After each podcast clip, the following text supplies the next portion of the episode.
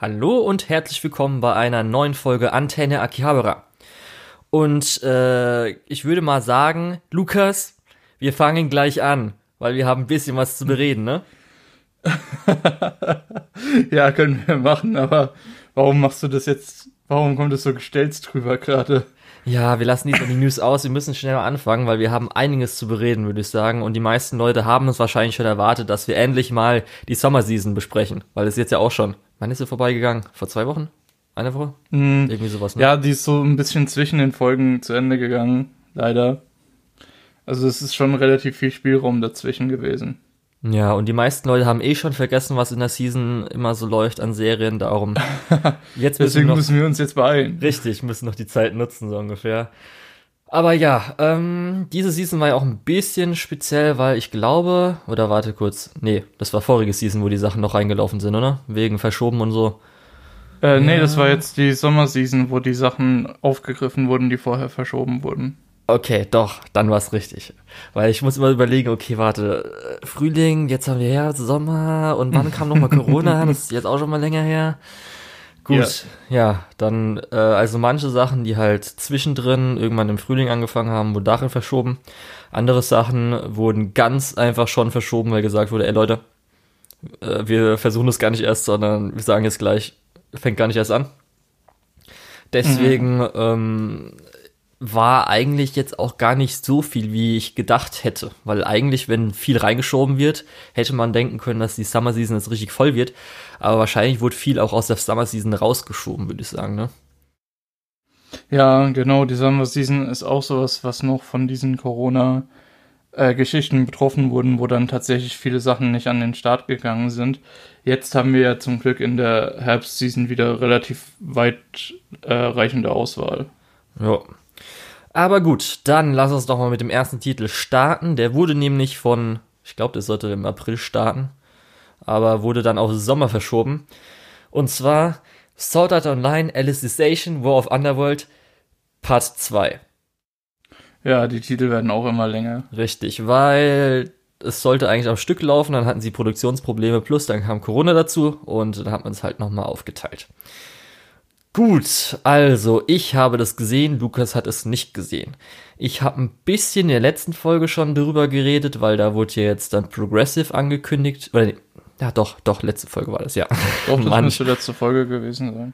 Ja, weil es wurde nach äh, der letzten Folge Alicization angekündigt. Das müsste eine Woche sogar vor unserer ausgestrahlten Folge gewesen sein. Ich weiß nicht mehr, das ist alles so. Elf Folgen, wieso elf Folgen, ne?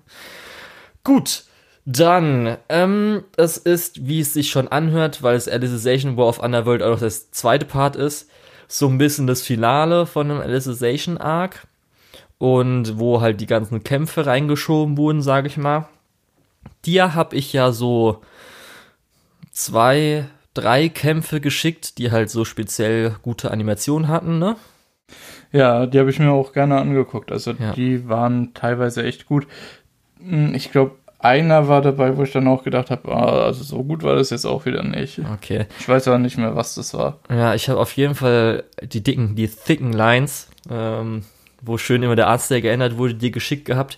Den letzten oder das äh, Finale, der Finale kam, den hatte ich dir, glaube ich, nicht geschickt, weil ich gedacht habe, dass für dich jetzt nicht so besonders interessant wäre oder so, weil es war eher so ein bisschen Effektgewitter. Aber okay.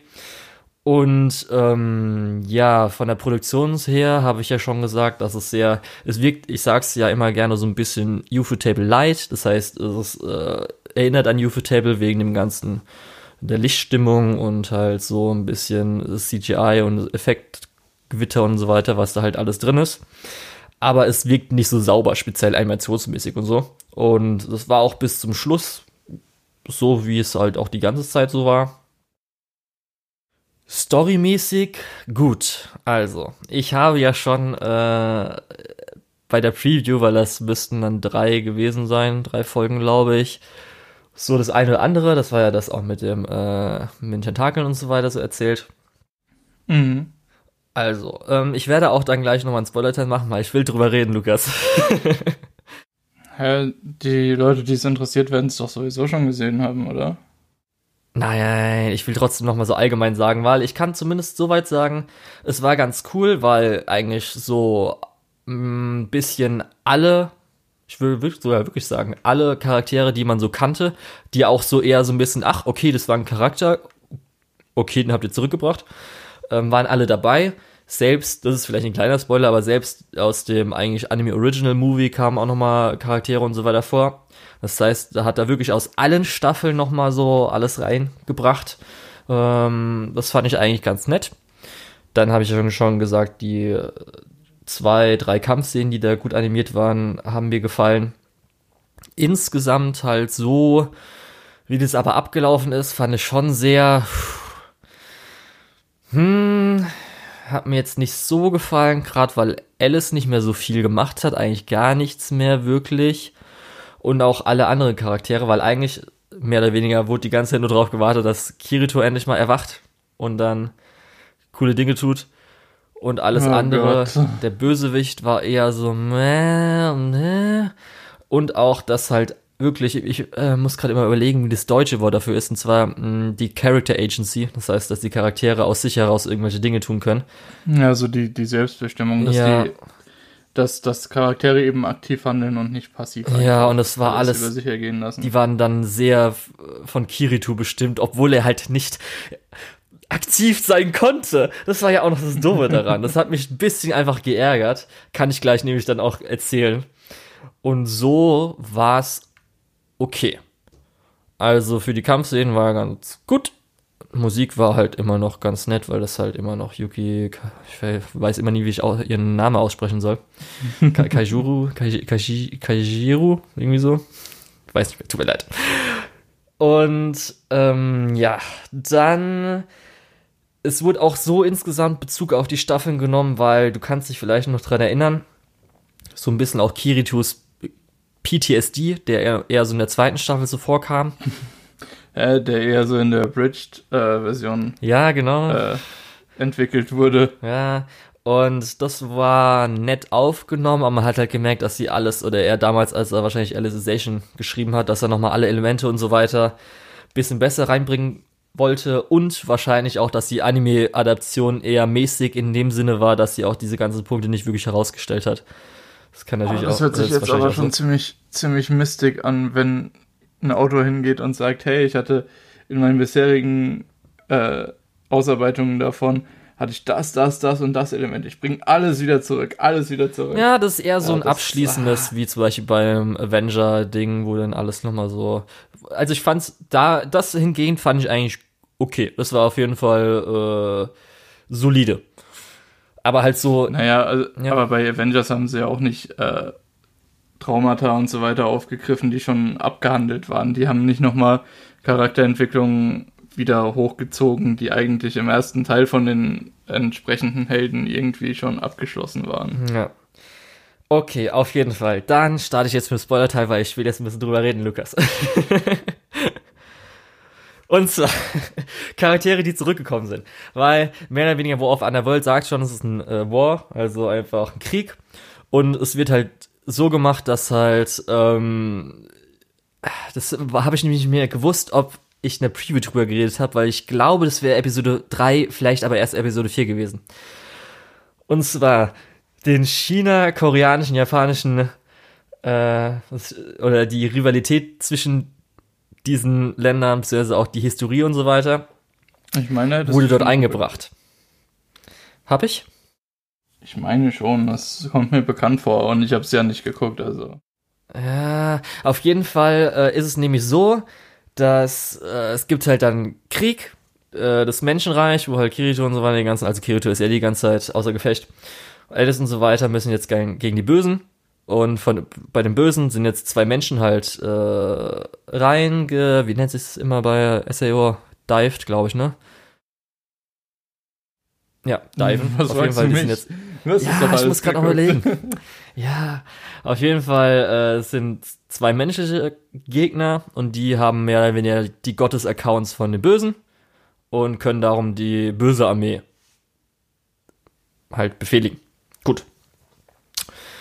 Dann äh, sind sie so ein bisschen am Verlieren. Was sie dann machen, ihr toller Plan ist, ähm, dass sie die Zeit, weil die normalerweise schneller verläuft äh, in Underworld, verlangsamen sie auf unsere Zeit, damit halt Leute sich von außen einloggen können.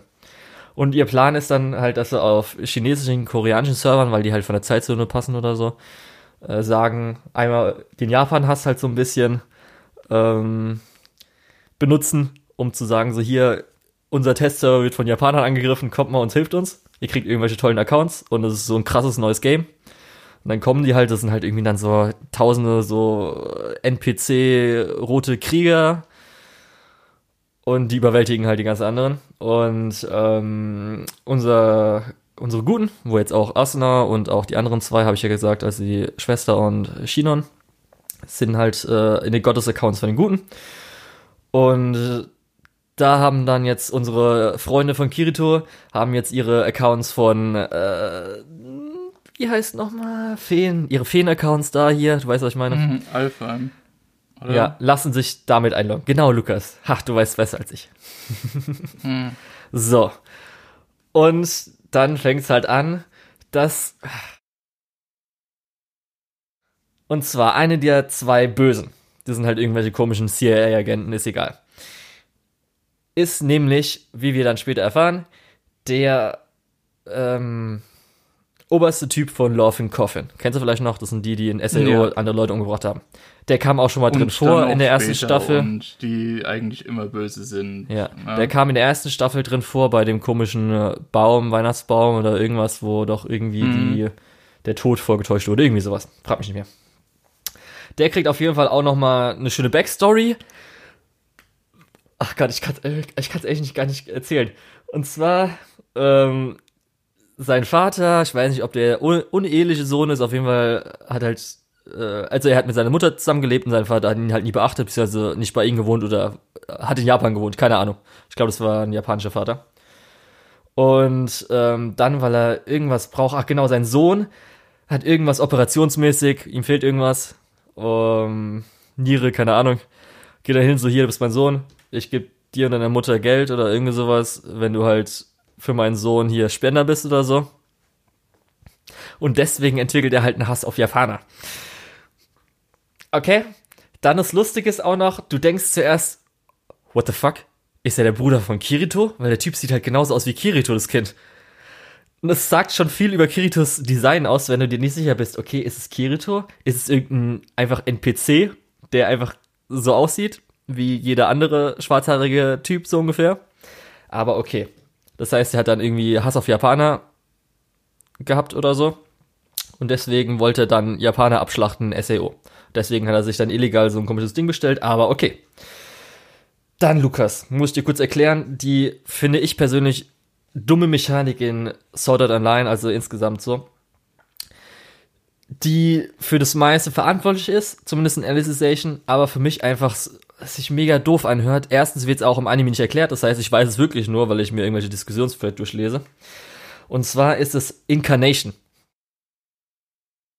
Du kennst ja das schöne Sprichwort, ist es äh, Physik ist Mathematik durch Wollen, war das so? Hm, ich Kommt glaub, in die Richtung. Also phonetisch klingelt da was, aber ich weiß jetzt nicht, wie es richtig heißt.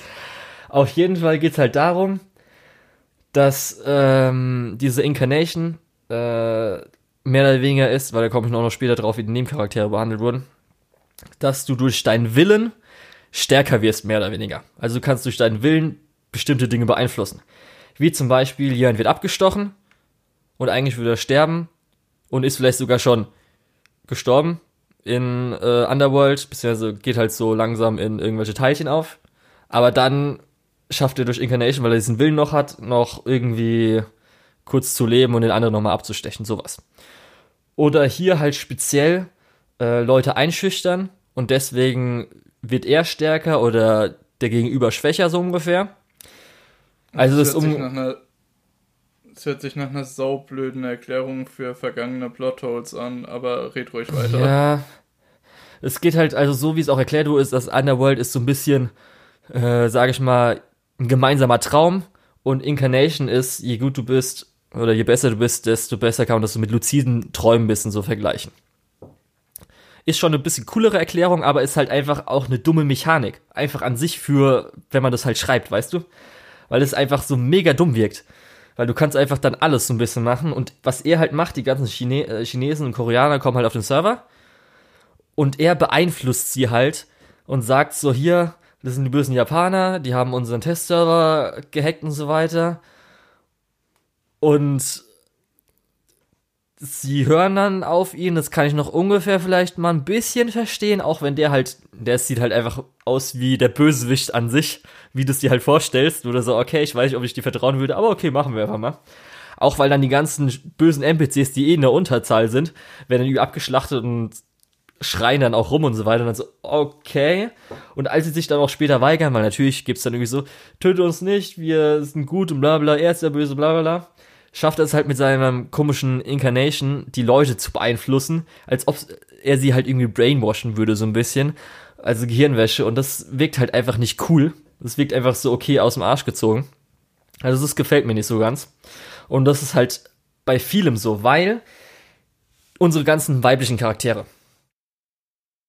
Speziell zum Beispiel Shinon hat gegen den zweiten ähm, CIA-Agenten da zu kämpfen. Und das ist nämlich der Typ, die erste Folge hast du ja gesehen von Alicization, ganz am Anfang. Ja. Und da wurde Shinon doch von so einem Typen in Gun Gale Online erwürgt oder so. Das ist Ey, der gleiche Typ. Das ist ganz schön lang her, aber ja, irgendwie. Ja, auf jeden Fall ist der gleiche Typ. Und darum hat sie so ein bisschen PTSD und deswegen wird sie auch schwächer. Aber Natürlich erinnert sie sich dann an Kirito und Kirito gibt ihr Kraft, sodass sie wieder Willen aufbaut. Das heißt, sie kann eine Incarnation ein, äh, benutzen und kriegt dann ihr Rifle, obwohl sie eigentlich einen Bogen hatte, egal. Ist ein Rifle. Und das gleiche passiert oh nämlich Gott, bei allen anderen ey. auch. Das passiert bei der, bei Leifer, der Schwester. Die kriegt dann schön äh, einen Speer genau ins Auge durch, kriegt halt, hat halt mega Schmerzen und denkt aber natürlich auch die ganze Zeit nur an Kirito. Dann natürlich Asuna, ähm, als sie die ganze Zeit versucht hat, mit dem äh, Bösen dann halt, mit dem Japaner hassenden Bösen, das irgendwie da alles zu machen.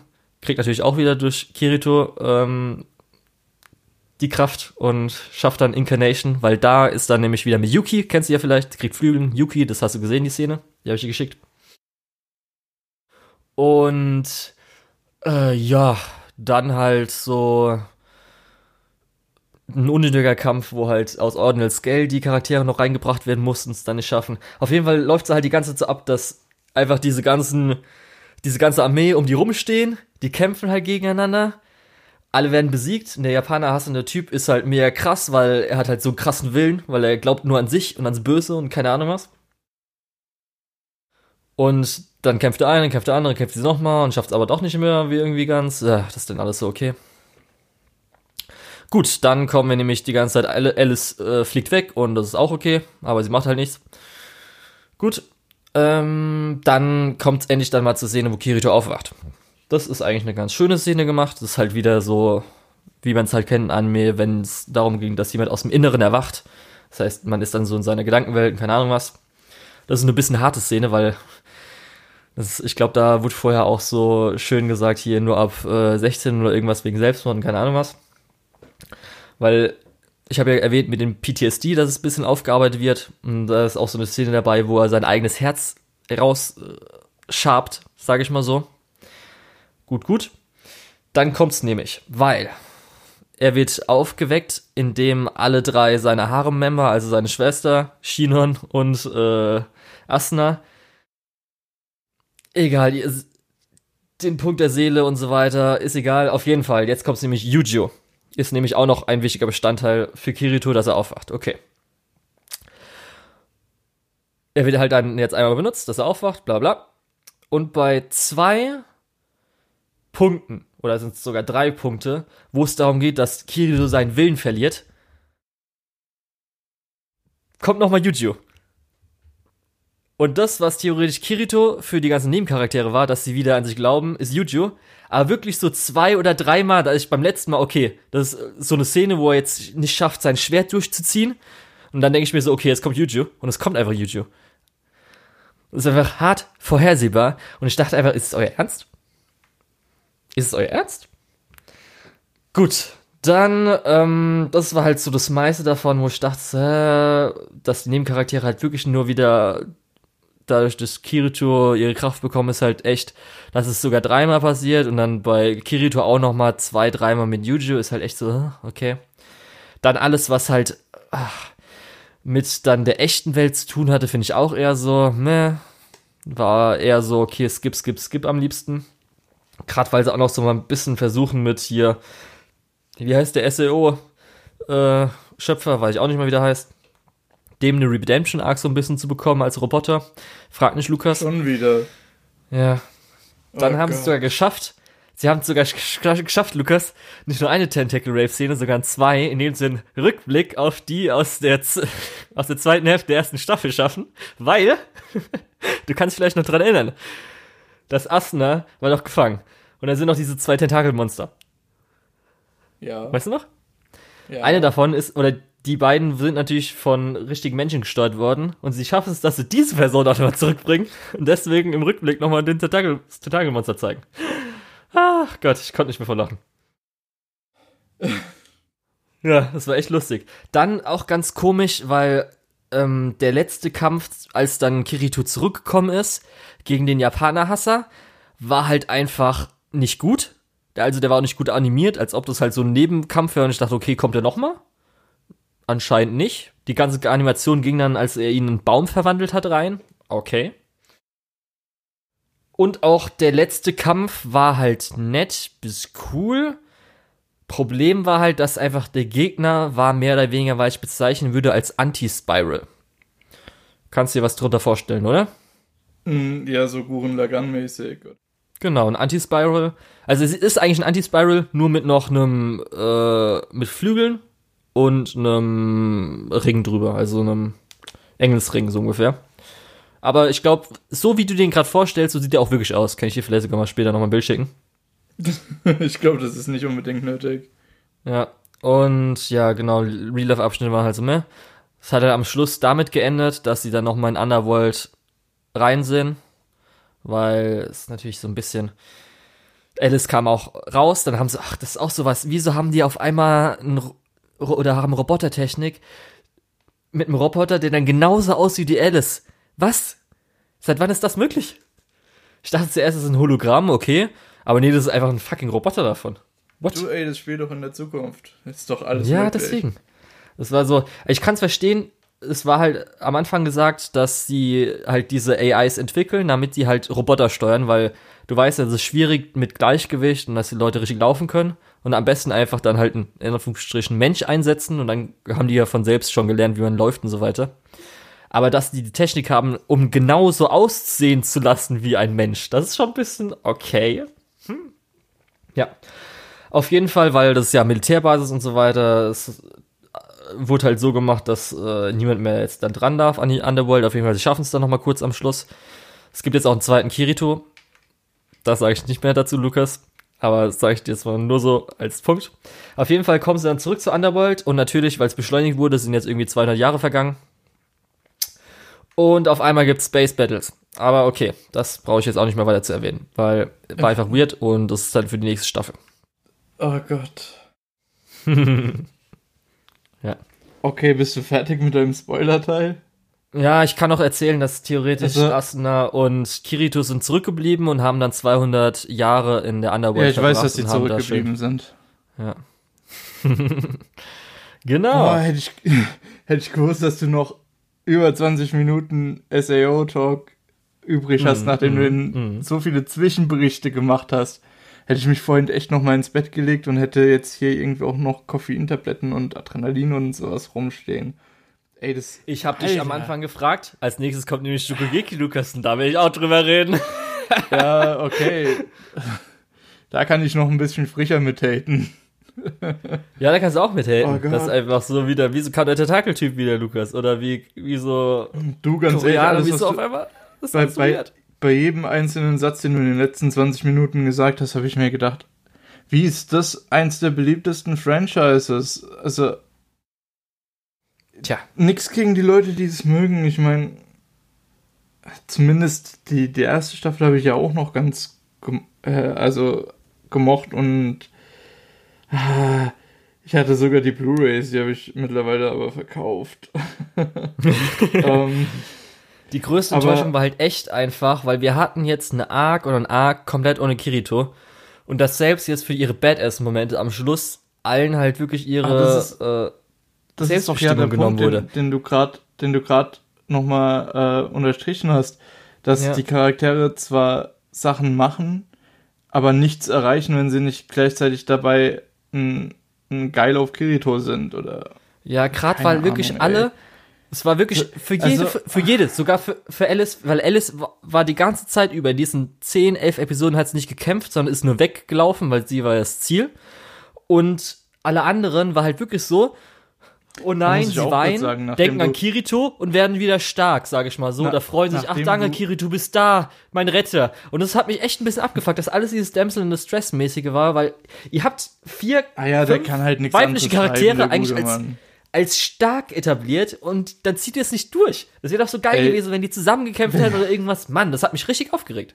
Wenn ich mich gerade daran zurückerinnere, dass du ähm, bei Part 1 in deiner Review gesagt hast, oh ja, Alice fand ich auch cool. Finde ich jetzt cool, dass die jetzt wahrscheinlich noch mal mehr Screentime bekommt und endlich mal ein guter weiblicher Charakter. Und dann so, das, was du jetzt sagst, ist halt im Prinzip auch schon wieder so, die haben was Gutes gemacht, haben aber nicht gerafft, dass das was ist, was, was gut ist und haben dann gedacht, ach, mach mal wieder das alte Muster.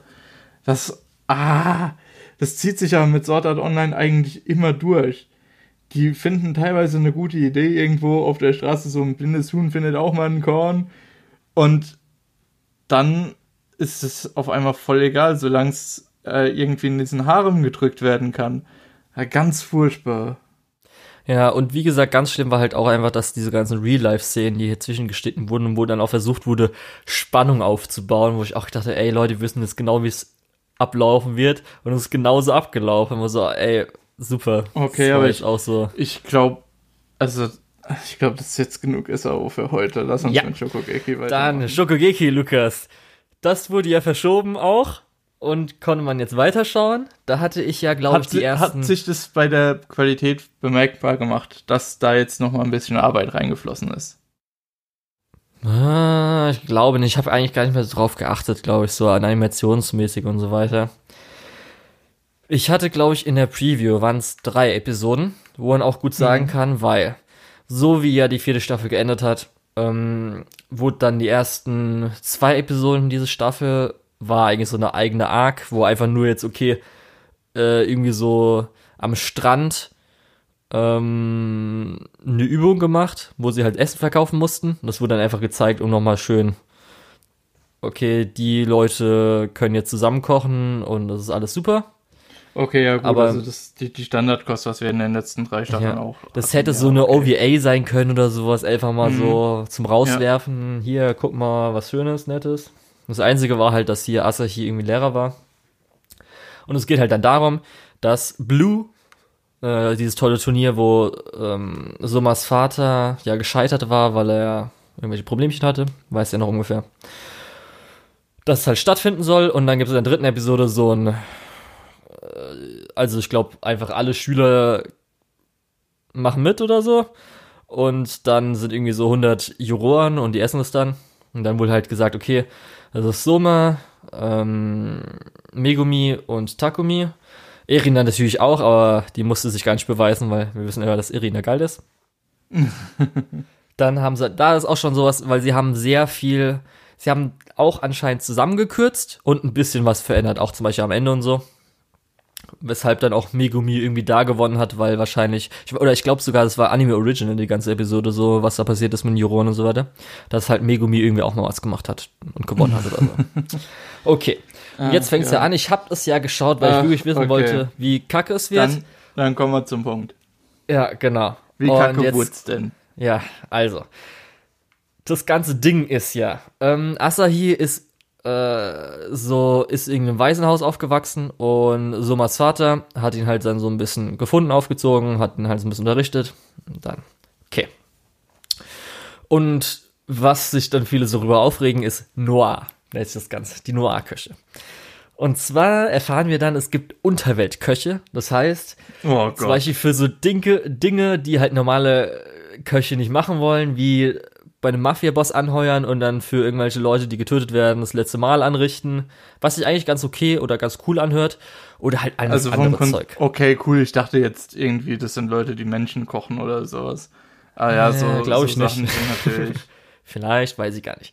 Aber Also sowas Sachen, in die Richtung, wie also du gerade beschreibst, sowas bei, Ja. bei der Casa Nostra oder so, die, die äh, Henkersmahlzeit zubereiten, ist ja, Ja, genau. Das hört ein ganz cool an. Konzept. Das ist eigentlich Ja, ganz oder cool. halt zum Beispiel ähm, Tierarten, die halt äh, unter Schutz stehen und sowas halt, weißt du, also so illegale Dinge vielleicht so ein bisschen. Mhm. Ja. Sowas halt. Okay. Gut, aber ich habe mich ja schon letztes Mal, glaube ich, lustig gemacht, weil da kam schon die Szene, wo dann Asahi sich vorgestellt hat, hier, Irina, äh, wenn ich Blue gewinne, nimmst du mich zur Frau. Was? Wieso? Aber okay. Und ähm, dann er mit seinen schwarzen KKK-Leuten, also es ist wirklich aber die KKK-Uniform nur in schwarz, da ankam. Okay, gut, keine Ahnung. Und ich muss jetzt schon sagen, ich werde dann gleich erzählen, was die ganzen äh, Punkte sind, nicht waren. Nachdem jetzt die Staffel vorbei, bin, äh, vorbei ist, ich bin echt deswegen so enttäuscht, weil das hat richtig gute Punkte.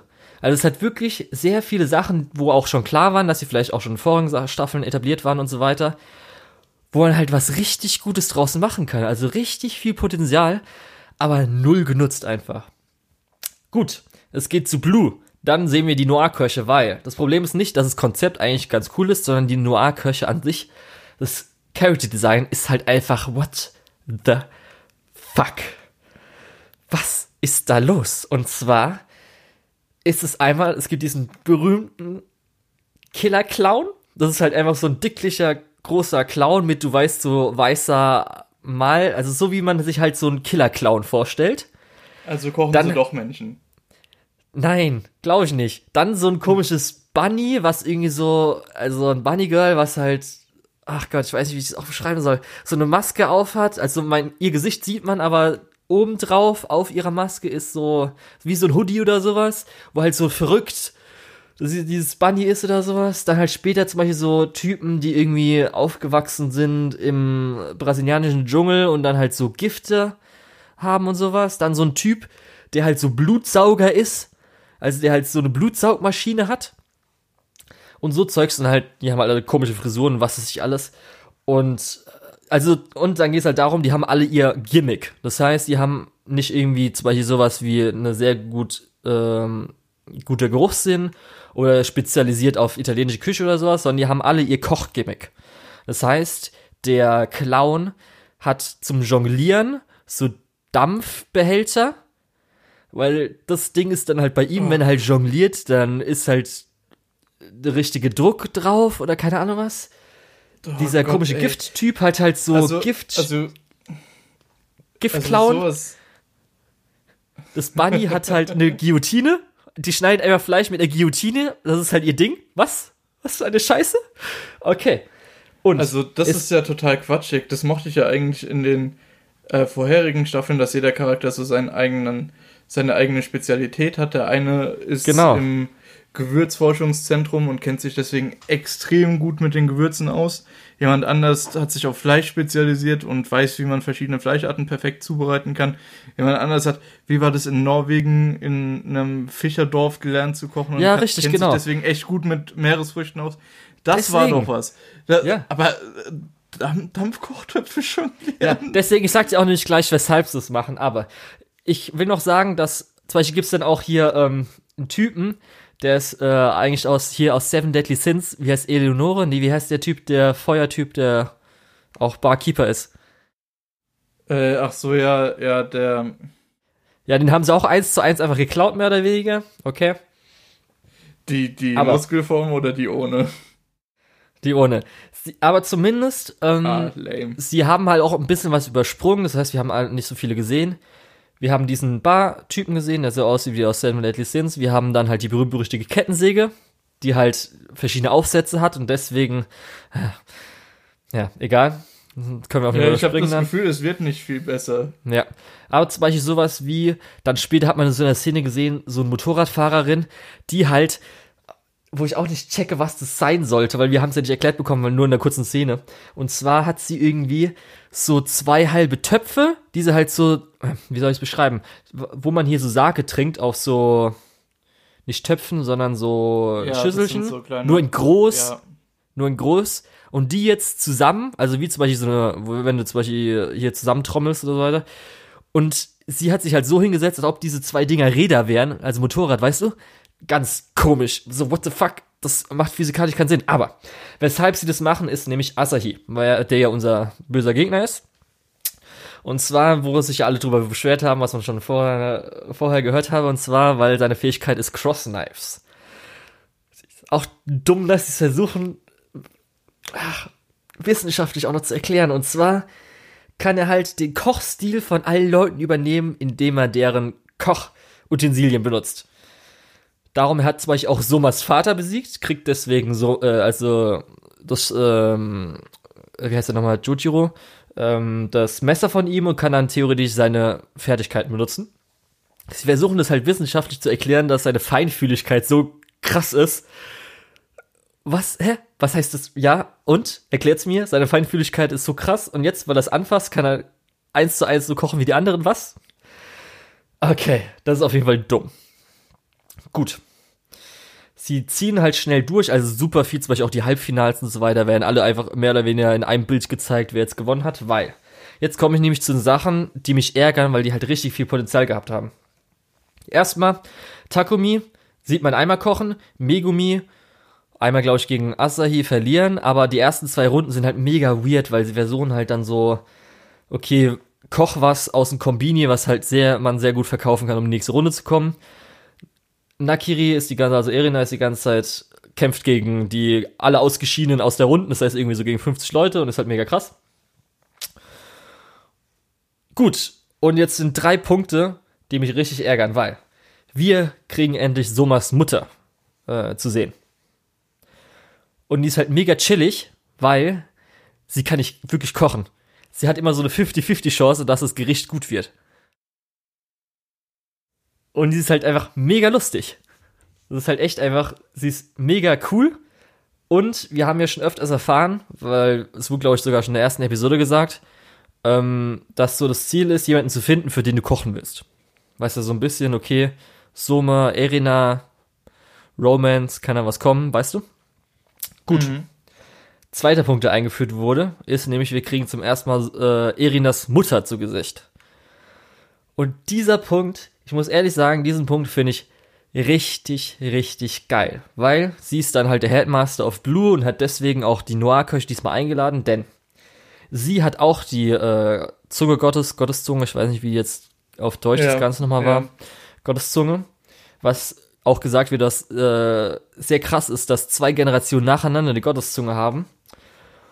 Und was dieser coole Punkt daran ist, ist nämlich, wir haben sie ja nie gesehen, weil sie ja anscheinend nicht mit Irina zusammengewohnt hat und ihrem Vater und weiß ich alles, weil sie an ihrer Gotteszunge mehr oder weniger zugrunde ging, weil sie halt immer mehr gutes Essen haben wollte, aber irgendwann das gute Essen nicht mehr gut genug war und sie deswegen das Essen nicht mehr essen konnte. Das heißt, sie dann immer rausgebrochen hatte und dann mehr oder weniger sich immer Infusionen geben la lassen musste und so weiter. Was das Ganze natürlich umdreht, dass es dann die Gotteszunge, oh mein Gott, kannst du krass kochen, aber der Fluch, irgendwann kannst du so nicht mehr wirklich essen, weil alles dir nicht mehr gut genug ist, so ungefähr. Okay, das ist eigentlich auch ein cooles Konzept. Das ist richtig cool. Und Und was haben die damit gemacht, dass das jetzt bei den drei Punkten auftaucht? Also. es ging halt darum, dann, sie hat halt deswegen Leute eingeladen und dann ging es halt darum, dass er halt sie daran geglaubt hat, dass halt Cross Knives, weil er halt alles miteinander kombinieren kann, deswegen er die Person sein kann, also dann Asahi, dass er halt der persönliche Koch von ihr wird. Es geht halt darum, dass dann Erina natürlich für ihre Mutter kochen will und daran glaubt, wenn sie jetzt, weil sie hat ja auch die Gotteszunge, wenn sie was schafft, was ihre Mutter halt gut genug findet, dass sie, dass äh, sie ihrer Mutter so zeigt, dass ein Ausweg so ungefähr ist. Und da ist halt so der ganze Konflikt. So mal ist nebendran du, du kannst halt Leute, ich will euch einfach nur alle besiegen, weil ich mega geil bin. Was soll denn das, Irina? Ja, und dann läuft es halt so ab. Um, Soma gewinnt halt dann irgendwie gegen Asahi. Und ich muss ehrlich sagen, die letzten drei Episoden kann man sich noch geben. Also, alle, also die letzten drei Episoden wirken schon eher wie Shogeki no Soma. Der Rest ist halt einfach so weird, weil alle anderen Nebencharaktere sind nicht da. Dann kommen die Was mal. auch extrem schade ist. Also dann schleicht sich zum Beispiel einmal Miko, das ist ja die, die Fleisch hier, die Fleischtuse, die schleicht sich dann ein. Dann kommen auf einmal zwei von den Top Ten halt so, also den einen schwarz-gelbhaarigen und noch einer sind auf einmal da. Dann zum Finale hin ist auf einmal sein, sind seine Kumpels halt da aus dem Haus, sind auf einmal da so, weil man muss ja irgendwas unterstützen oder sowas. Auf jeden Fall schafft es am Schluss, ihn zu besiegen. Das ist auch so, als er hieß, das ist auch so dumm, gell? Man sieht dann nämlich auch, weshalb er mehr oder weniger dann das Ganze schaffen will und Soma und seinen Vater besiegen wollte und so, ist, weil. Lukas, das ist so dumm.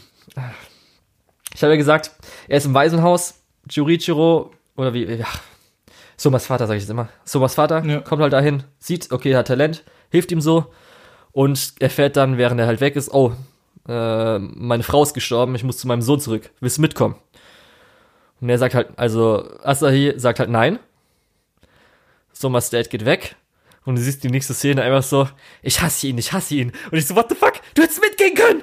Was? Was? Ist, ist es jetzt euer Ernst? Ihr wollt mir jetzt verkaufen, dass das, dass das seine Motivation war? Dass Soma seinen Vater weggenommen hat, weil, was? Du hättest einfach mitgehen können. Das ergibt keinen Sinn. Es ist mega dumm. Ach ja. Es ich ist so hatte dumm. ehrlich gesagt nichts anderes erwartet, weil auch der letzte Willen war schon so ein bisschen äh, und dass der dann War- am Ende auch in der letzten Folge nochmal Redemption bekommen hat, war auch so. Hä? Lukas, kannst du auch noch währenddessen mal ähm, aufmachen? Äh, Shugeki no Suma, dass du auch zumindest Key-Visual, glaube ich, dass du mal siehst, wie Asa hier nochmal aussieht. Das will ich, brauche ich gleich Ah, noch von das, dir. Ja, das mache ich mal schnell. Und ähm, dann halt letzte Folge ist halt dann Erina gegen Soma. Und Erina ist halt einfach voll krass. Oh, no, scheiße. Ich, mu ich, muss, ich muss was für meine Mutter kochen. Ich muss schaffen. Weil sonst, wie kann es sein? Sonst ende ich vielleicht auch noch wie sie und keine Ahnung was, bla bla bla.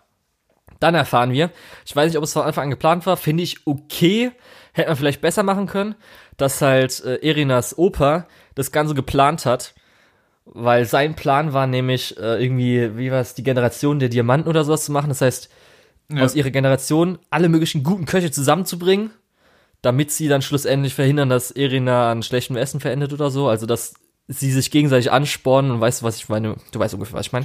Ja, Okay. um zu verhindern, was mit der Mutter passiert ist. Genau. Ja, Auf ist ja jeden okay. Fall, Soma sagt dann, ey, ich kann nicht so, äh, ich kann nicht so kochen, wenn du dich die ganze Zeit so anstellst und so eine Scheiße, dass du dich nicht mal anstrengst oder das nicht schaffst und keine Ahnung was, weil sie so angespannt ist. Gibt dir dann sein, äh, gibt ihr dann das Essen, was er halt mit allen seinen Fähigkeiten gemacht hat, damit sie ja endlich mal sagen kann, dass sein Essen gut ist. Hat halt dann der Mutter und Irina gegeben. Gut. Ähm, Irina hat sich dann dran erinnert und es war halt so ein Rückblick auf das allererste Essen, was er ihr damals gegeben hat. Irina sagt immer noch nicht, es schmeckt gut, sondern man sieht es nur in ihrem inneren Monolog. Okay, dann das ganze Haus explodiert, weil es ist eine neue Form der Gabe, wo sie und ihre Mutter gleichzeitig die Gabe aktiviert haben. Ist okay, ist ganz lustig und halt Shokugeki-mäßig finde ich ganz nett. Okay. Dann ist Erina am Zug und sie zeigen es nicht. Sie zeigen nicht, was Erina macht und ihrer Mutter gibt. Und ich denke einfach so, okay. Das heißt, sie wollen halt sowas machen, jetzt dann Epilog, äh, wie ist es ausgegangen, also wir erfahren auch, dass Erina gewonnen hat. Gut. Dann, in der, erst, in der elf, äh, elften Episode, in der vorletzten Episode haben wir, glaube ich, schon das Andeutung bekommen, weil jetzt Lukas dieser Plot, oder ich will nicht das Plot be- bezeichnen, das ist einfach so, oh, das ist so scheiße. Ja, dann Oh, sag nee, doch ich- einfach. Mir wird schon übel. Und zwar, du siehst doch jetzt hier Asahi, ne? Ja. Der Charakter könnte ich vielleicht so ein bisschen an wen erinnern oder so. Hm, Wie meinst du? Vielleicht denk einfach so nach, Charakter so ein bisschen auch von der Farbgebung und sowas.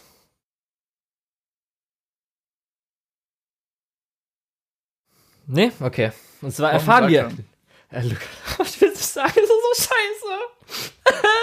Dann kann ich zwischen rein ja vielleicht schon mal erzählen, Und dass zwar- gerade. erfahren wir, Mann, dass Asahi der uneheliche Sohn von Eridas Vater ist. Ach ja. Mann, das ist so scheiße. Und das erfährt dann Erina. Ach Gott. Und holt ihn dann ab. Und dann äh, Familie hält zusammen, essen sie dann zusammen und sagt auch Ah, noch, und er kriegt halt auch in, diese Instant Redemption wie sein alter. ja, und alles sie sagt klar. auch noch Asahi. Ey. Und ich sag mal, und ich kann nicht mehr verkotzen. Es ist so schlimm. Lukas. Okay. Ich, alles, was du gesagt hast, ist ziemlich scheiße, aber ähm, wo ich halt direkt denk, hä, warum macht man denn sowas? Warum, hä?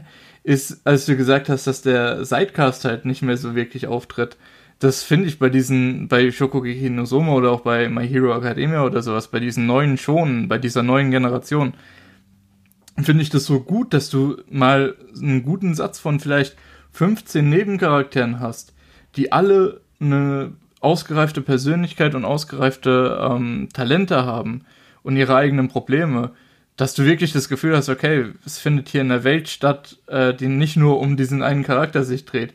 Dass die dann überhaupt nicht auftauchen, ist halt wirklich so ein bisschen, ähm, ich habe es vorhin schon gesagt, da hat man was Gutes gehabt, aber nicht erkannt, dass das was Gutes ist und dann gedacht, oh, kann, kann weg. Und das finde ich eigentlich fast noch schlimmer, als einfach nur Scheiße zu machen. Ja, sie haben halt Nebencharaktere, die alte Top 10, also die alte äh, Nummer 1, also der Weißhaarige, Mhm. kam halt Nur- drin vor. Nur er oder Also der hat bei Blue der Top mitgem- 10? Ich will nämlich noch, lass mich kurz sagen, er kam Okay. drin vor als Teilnehmer, hat dann gegen Asahi verloren. Alle anderen waren oder kamen dann so als Zuschauer, zum Beispiel auch äh, Irinas Vater kam am Schluss nochmal, um halt dann mit der Mutter zu reden, um da nochmal ein bisschen Hintergrundgeschichte zu geben. Mhm. Dann ähm, Megumi, habe ich ja schon gesagt, hat einfach gegen Asahi dann verloren, weil einfach man musste. Sehr Takumi, schade, weiß ich gar nicht Megumi mehr war wie. auch so ein guter Ich Charakter. weiß gar nicht mehr, wie hat Takumi überhaupt verloren? Ach nee, ich glaube, das war Asahi plus Megumi zusammen oder so. Ach, ich weiß nicht mehr. Keine Ahnung mehr. Ein, Ja, ein gutes Battle war auch am Anfang, weil ich ja gesagt habe mit dem letzten Tag, weil da ist so ein komischer Opa im Rollstuhl, dem man halt Essen geben sollte. Und es wurde dazu gesagt, so hier soll es ein Essen geben wie am letzten Tag, also als ob das sein letzter Tag wäre, seine letzte Mahlzeit so ungefähr. Das war so die, äh, die Aufgabe. Und er hat halt immer, wenn Leuten, wenn es ihm geschmeckt hat, hat er den Leuten einfach einen Revolver hingehalten, abgedrückt. Aber das war natürlich dann nur so Feuerwerk. Du erfährst aber am, am Ende, dass ähm, wenn er nicht Somas essen, was halt noch mega krass gewesen wäre, hätte er sich einfach me äh, selbst erschossen nochmal. So, what the fuck? Okay. Also es war wirklich, war wirklich so gedacht, dass es sein letztes Mal, sein letztes Mal dann gewesen wäre und dann hätte er sich erschossen. Okay. Gut, Oh nee, aber Nebencharaktere, weil Äh, wir haben dann ganz viele Zuschauer gehabt, aber wir hatten einmal einen Shot gehabt, wie der, der gut riechen kann und der, der aus dem Fischerdorf ist, irgendwie ähm, irgendeiner Werft ist oder so. Und wir erfahren wirklich in der letzten Episode, zehn Minuten, wo du eigentlich einen Epilog haben willst, erfahren wir, dass sie währenddessen nun eine Undercover-Mission gegen Noir geführt haben, um irgendwie illegalen Lebensmittelring oder sowas aufzulösen oder so, wo ich auch dachte, das brauche ich jetzt nicht zu erfahren, das interessiert mich nicht. Äh, und wie dumm ist es eigentlich? Mega doof, gerade weil die auch so, zum Beispiel, die waren in so einer Halle und dann haben die halt tolles Essen da gehabt, was halt mega gut riecht und so weiter und das hat dann die Leute besiegt. Okay, das ist halt Shogeki. Und dann geht's nämlich jetzt zum Schluss. Weil der Epilog war dann, dass es halt vorbeigegangen ist. Soma ist dann einfach auf Reisen gegangen nach sechs, also so sechs Monate zurückgekommen. Ähm, ins Shokugeki halt, oder nee, ins, äh, nee, wie heißt äh, also in seinen Laden. In Soma. Dann kam halt Erina zuerst. Und da hat man gedacht, oh, vielleicht ein bisschen Romance noch am Schluss. Dann kamen aber alle anderen. Und anscheinend haben sie sogar verschlechtert, diese Szene, weil dieser Epilog war auch noch drin, weil dann hat er einfach Essen für alle gemacht und dann war es vorbei. Und der Epilog war eigentlich, dass es so war, dass alle was äh, nach der Schule gemacht haben und sie sich dann so wieder treffen, nachdem sie halt berufsmäßig irgendwas gemacht haben. Also du hast dann Veränderungen gesehen, dass zum Beispiel hier hat angefangen, da zu arbeiten, da angefangen, da zu arbeiten. Und so haben wir halt nur gesehen, wie die Leute halt in der Schule einfach aussehen. Das heißt, wir haben noch nicht mal so epilogmäßig besser was bekommen. Und das muss ich sagen, am Schluss, das ist nämlich das größte Ding. Ich habe ja schon die Potenzialpunkte gesagt mit der Mutter und keine Ahnung was, was man halt mega krass gut hätte machen können, was halt einfach ein super guter Plotpoint ist. Aber wir haben jetzt am Schluss die zwei Punkte oder drei Punkte nicht bekommen. Und zwar Soma schlägt seinen Vater, sondern er hat nur Asahi geschlagen und Asahi hat seinen Vater geschlagen und es gilt nicht. Irina hat nicht gesagt, dass sein Essen gut schmeckt, sondern nur innerlich, aber nicht ihm. Und wir haben eigentlich nicht wirklich gesagt bekommen, dass Soma jetzt für Irina kocht, also er die Person gefunden hat, für die er kocht. Und ja. Das heißt Staffel 6 oder? Nein, das heißt einfach unbefriedigendes Ende. Und ja, wie gesagt, es war ein bisschen scheiße, ja. ja, selbst auch die Foodgasms waren alle nicht so wirklich gut, weil sie hatten irgendwie auch nichts Gutes drin. Es war echt so, es war das so heißt, ein bisschen so, what the fuck. Das heißt buchstäblich alles, was eigentlich Shokugeki no Soma ausmacht oder gut macht, ist äh, nicht vorhanden. Ja, also ja, wenn das, ihr noch die fünfte Staffel gucken gut. wollt, könnt ihr, glaube ich, die letzten drei das oder vier erwartet. Episode gucken. Ich, ich bin ganz ehrlich, das hatte ich erwartet. Es gab einen Grund, warum ich es nicht weitergeguckt habe. Ja, ja, Für also ich wusste ja auch, vierte, dass vierte es nicht Staffel wird. Ende. Also, ja. ja. ich weiß nicht, wenn, wenn jetzt nicht mal diese Kernpunkte ähm, am Ende aufgelöst werden, warum gibt es dann überhaupt eine fünfte Staffel? Warum sollte ich mir dann den ganzen Scheiß bis zu dem Punkt antun, wenn dann trotzdem nicht die Sachen aufgelöst sind, die du aufgelöst haben wollen würdest? Ja, und ich habe ja auch schon Ahnung. erwähnt, die haben ja anscheinend einfach, auch. Einfach nur Masochismus oder was? Ja, sie haben sie auch anscheinend schneller adaptiert, weil mehr davon hätte ich echt nicht ausgehalten. Wenn es 24 Episoden gewesen wäre, holy moly. Nope. Nope. Gut, dann sind die zwei Sachen, wo ich viel drüber reden wollte. Die nächsten Sachen habe ich auch ein bisschen ich was glaube, über den, zu sagen. Ja. Ähm, okay, gut, jetzt nachdem wir die zwei großen äh, Sachen abgehandelt haben, wo du viel drüber reden wolltest, mhm. ähm, machen wir mal weiter mit Rent a Girlfriend. Willst du da noch kurz was dazu sagen? Vielleicht fange ich ausnahmsweise mal an. Kannst du mal. Ähm, als wir in der Preview darüber geredet haben und du mir gesagt hast, ja, es wird wohl noch in der Richtung so weitergehen und ähm, dass zwischendrin dann jeder so ein bisschen sein Fett wegbekommt, da habe ich mir gedacht, okay, eine Folge gebe ich dem Ganzen noch. Ich habe dem Ganzen noch eine Folge gegeben und habe dann aufgehört. Ja. Äh, entsprechend kann ich nicht mehr viel dazu sagen. Ähm, ich weiß nur, dass so das, das Echo drumrum immer noch negativer wurde und dass so ein bisschen der das und das vor allem der Hauptcharakter halt echt äh, unter aller Sau ist.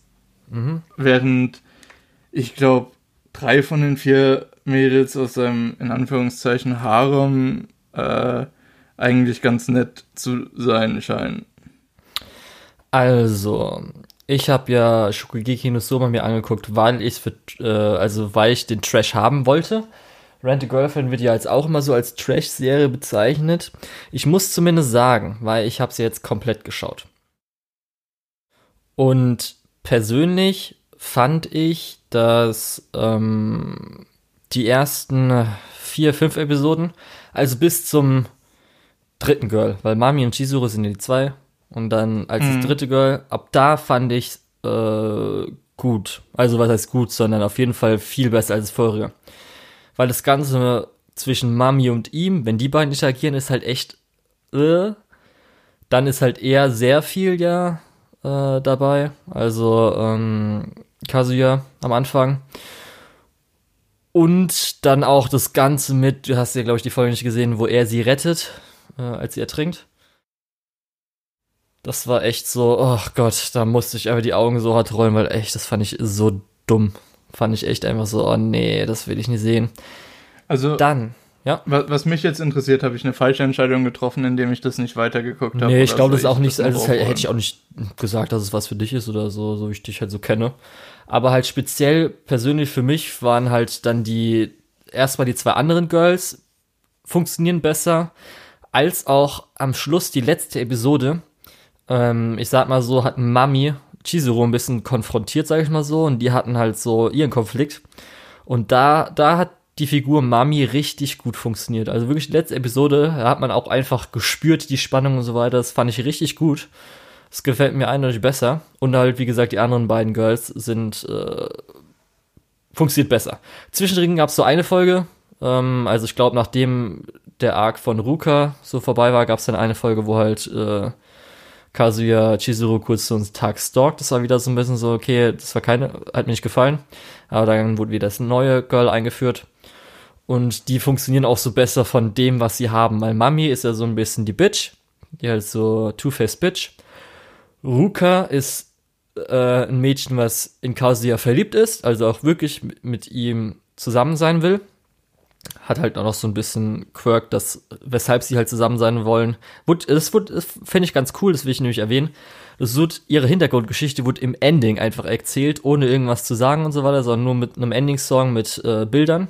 Und da hat man schon ganz verstanden, ah, deswegen ist es so. Ist ein bisschen Nummergrund, weil irgendwie sie nie aufgeregt sein konnte. Das heißt, ihr äh, Herz immer gleich geschlagen hat. Und deswegen hat sie mit äh, Dating angefangen, um halt vielleicht irgendwas mal Aufregung zu empfinden. Und dann Kasi hat zum ersten Mal Aufregung empfinden lassen. Und deswegen ist, will sie ihn als Freund haben. Und natürlich dann das letzte Mädel, äh, Sumi, ist mega süß, weil sie ist halt mega schüchtern und betreibt halt äh, hier ähm, Rental Girlfriend als Rental Girlfriend. Was halt nicht so ganz klappt, ne? Und ja, das funktioniert auch ganz besser, weil dann gibt's auch ein paar mehr Charaktere, die halt untereinander irgendwelche Kombinationen geben kann mit, er ist jetzt mit ihr aus und dann sie treffen sich und dann Missverständnisse und das funktioniert ein bisschen besser, ist mehr Abwechslung. Ja, aber so krass wie besser. Ich muss auch sagen, dass zum Beispiel Chizuru, die ja viele sehr gut finden, ich finde zumindest cool, das ist ein kleiner Spoiler, sie macht halt das ganze Rental Girlfriend einmal, weil sie Geld braucht und weil sie halt äh, Schauspielerin werden will, was ich eigentlich ganz cool finde so, weil ist halt macht es dafür auch schon echt gut, also. Ja. Aber ich finde es aber so auch tatsächlich. Ja. Wie gesagt, Chizuru als Charakter finde ich auch sehr interessant, nur nicht so interessant, dass es sich dann lohnt, den. Ja. Mir ist sie äh, so ein bisschen. Sich, sich Kazuya für wie viel? Zwölf Episoden zu geben. Ja. Mir ist halt sie zu, auch ein bisschen zu gut. Also, weil sie halt anscheinend irgendwie Weisheit mit Löffeln gefressen hat, so ein bisschen, weil sie halt immer solche Sprüche abgibt, wo ich auch denke, okay, könntest jetzt eigentlich auch statt Schauspielerin eher irgendwie äh, Psychotherapeutin werden oder sowas, oder Psychologin. Ah, gut, auf der anderen Seite ist, glaube ich, sie äh, auch als Charakter explizit so designt, dass es eben so ein, ein Girlfriend-Type ist, eben einer, ja, wo jeder weiß. sehen kann, okay, ähm, gut, mit der könnte ich mich auch vorstellen. Ja. ja. Auf jeden Fall ähm, so. Deswegen, halt, ich glaube, das passt halt so. Ja. Für mich ähm, hat es halt dann, wie gesagt, eigentlich, wenn ich jetzt Leuten das empfehlen würde, würde ich sagen, dass die ab der Ruka-Episode starten sollten, weil ab da finde ich es eigentlich viel besser. Also da ist zum Beispiel auch dann äh, Konflikt mit seinem äh, Kumpel und so weiter, weil es spielt alles mit Ruka mit rein. Das ist alles bisschen besser verflochten und so. Und du hast eh, du brauchst auch nicht die Charaktereinführung am Anfang. Du kriegst es ja auch immer wieder mitgesagt, dass ja. er halt in dir wegen der Freundin so. Ja. Darum, also, wenn du mich jetzt gefragt hättest, so nach der Season müsste man sich das angucken, wenn du gar nicht angefangen hättest, hätte ich gesagt, versuch mal ab Folge 5 zu gucken. Ab Folge 5 finde ich es eigentlich solide. Aber halt davor, wie gesagt, hätte ich es auch mir nicht geben können. Also die ersten paar okay. Episoden. Ich war jetzt zumindest froh, dass ich noch dran geblieben bin. Alles klar, immerhin. Ja. Ähm, Gut. Dann lass uns mal weitergehen. Ja, das wurde ja auch verschoben. Ist jetzt weitergegangen. Ja. Apare Ranman, da bin ich nicht froh, dass ich dran geblieben bin. Wollen wir noch viel drüber ähm, reden? Da haben wir schon zum dritten Mal jetzt reden wir drüber, oder? Ja, genau, genau das wollte ich nämlich gerade aufgreifen. Als wir drüber gesprochen haben, auf welche Anime wir uns in der Spring Season freuen, habe ich den genannt. In der Spring Season Review habe ich gesagt, hey, da ist viel Potenzial drin. Als es dann wieder losging hab, und wir ein oder zwei Folgen gesehen haben, habe ich gesagt, ey, ja, ist immer noch ganz cool, hat halt gerade einen Durchhänger. Und oh Gott, haben die das in der Zwischenzeit in die Wand gefahren. Ach du Scheiße. Ja, gut, Lukas. ich meine, es gibt noch ein paar coole Folgen.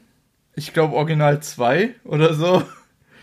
Ähm, ich weiß gar nicht, welche Folge waren wir denn also, letztes Mal. Da, da, muss, da muss ich jetzt vielleicht gerade mal kurz anfangen mit der Zusammenfassung. In den ersten drei Folgen hatten wir ja zwei Folgen, wo es tatsächlich um so Rennen ging. Einmal um ein Beschleunigungsrennen und einmal um Rundenrennen. Was ich ganz cool fand, weil eben diese beiden Rennkonzepte sind halt in diesem langen äh, Trans-American-Rennen nicht relevant, weil du hast nicht mehrere Runden, sondern du fährst von einer Küste an die andere. Ähm, und du hast nicht dieses Beschleunigungsrennen, wo du einfach auf einer geraden Strecke immer weitermachst. Ähm, deswegen fand ich es eigentlich ganz cool, dass die beiden da so am Anfang waren, zumal äh, verschiedene Aspekte davon sind halt auch für dieses lange äh, Rennen einmal hin äh, durchaus relevant. Und da hatte ich gedacht, ah, könnte viel passieren, könnte ganz gut weitergehen. Dann hatten wir drüber gesprochen und ich glaube, in dem Mini-Arc in Anführungszeichen hatten wir aufgehört drüber zu sprechen. Da ging es darum, dass ein Canyon gesprengt werden sollte von zwei Teilnehmern von diesem Rennen, ähm, die dabei so das Leben von allen anderen Teilnehmern riskiert haben und auch so ein bisschen, ja, da holen wir uns den unfairen Vorteil und dann fahren wir das Ding nach Hause. Ähm, die haben das rausgefunden, die konnten die Leute davon abhalten, durch diese Schlucht zu fahren. Explodiert haben sie die Schlucht trotzdem ähm, was alle anderen weit zurückgeworfen hat, haben, was auch immer noch saugefährlich war. Ähm, und dann kommt raus, oh, das sind gar nicht die Gangster, die wir dachten, dass die sind, das sind andere Gangster. Ah ja, dann, dann ist ja voll in Ordnung. Dann ist es ja, als hätten die nichts gemacht. Ähm, den wird so instant vergeben. Das fand ich ganz schön schäbig. Und da habe ich auch schon angefangen zu merken, okay, fuck, in welche Richtung gehen wir hier? Äh, weil das hatte nichts mehr mit den Autorennen zu tun, nichts mehr mit diesen bunten Charakteren, nichts mehr mit diesen äh, ausgeflippten Fahrzeugkonzepten und Technikkonzepten. Ich sag nur, was, was du damals nochmal angesprochen hast, der ähm, Ghetto Blaster als Schallplattenspieler. Ähm, alles coole Konzepte, auch die ganzen Autos, die ganzen Fahrer, richtig gut gemacht. Nur warum man dann so ein bisschen wirklich so eine halbärschige Wildwest-Geschichte draus gemacht hat, die wirklich nicht funktioniert auf keiner Ebene. Vor allem nicht mit den Charakteren. Ähm, furchtbar. Ähm, eine Szene will ich noch hervorheben, dann können wir weitermachen. Ich will jetzt mhm. auch nicht irgendwie 20 mhm. Minuten darüber reden. Und zwar kurz vor der letzten Konfrontation stehen die ja alle auf einer Klippe.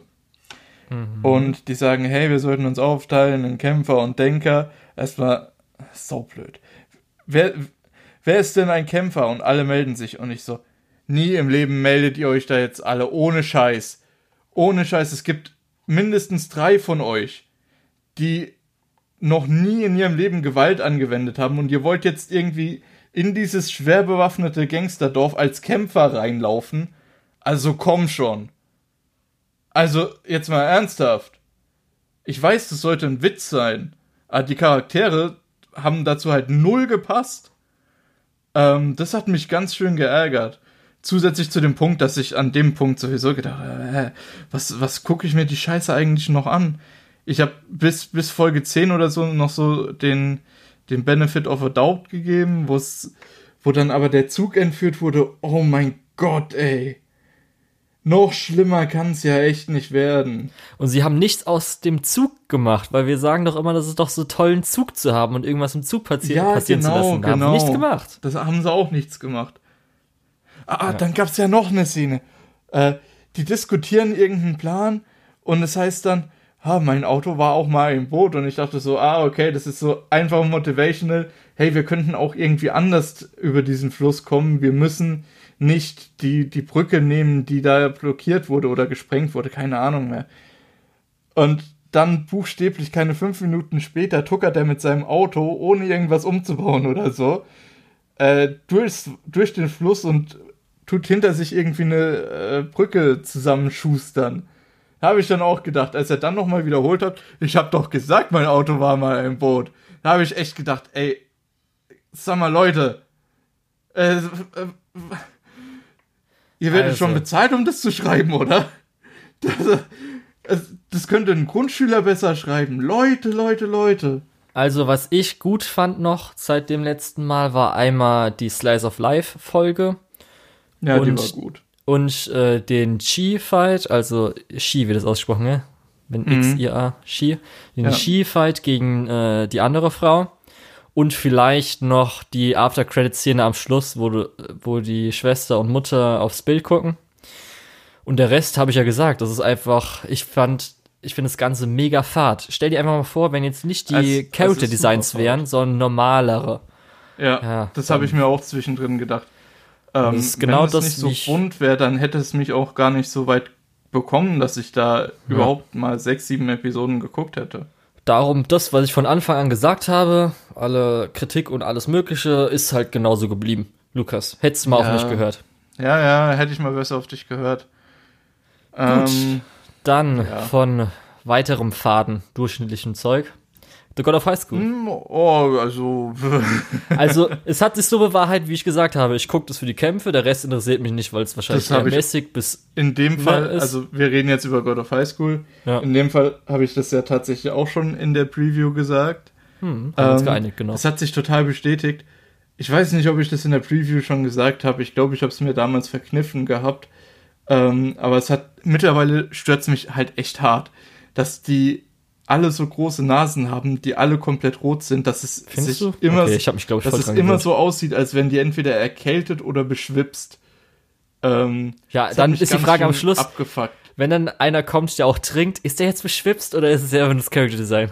Ja, mhm, genau das.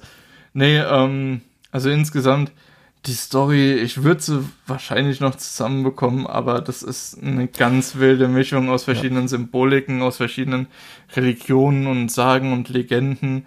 Äh, Ich muss auch Ja. sagen, weil es wurde ja, man kann auch objektiv sagen, dass es gerusht wurde. Also wenn man auch von der Kapitelanzahl ja, geht. das Und Mhm. das muss ich aber auch sagen, selbst wenn sie zum Beispiel jetzt das Ganze auf 24, also diesen ganzen Arc, den sie hier abgearbeitet haben, auf 24 Episoden gemacht hätten, ich glaube, dann hätte ich es selbst schlechter dann, gefunden. ja, also für mich, ist, für mich wäre es nicht positiver gewesen, weil ich glaube, ich auch mich Ich- nicht in die Charaktere investiert hätte, weil ich schon Genau, jetzt am Schluss so, also, okay, ich brauche nicht mehr. Wenn- Ich hätte es original schlechter gefunden, wenn die es länger gezogen hätten, wenn die mehr von dem Stoff adaptiert hätten.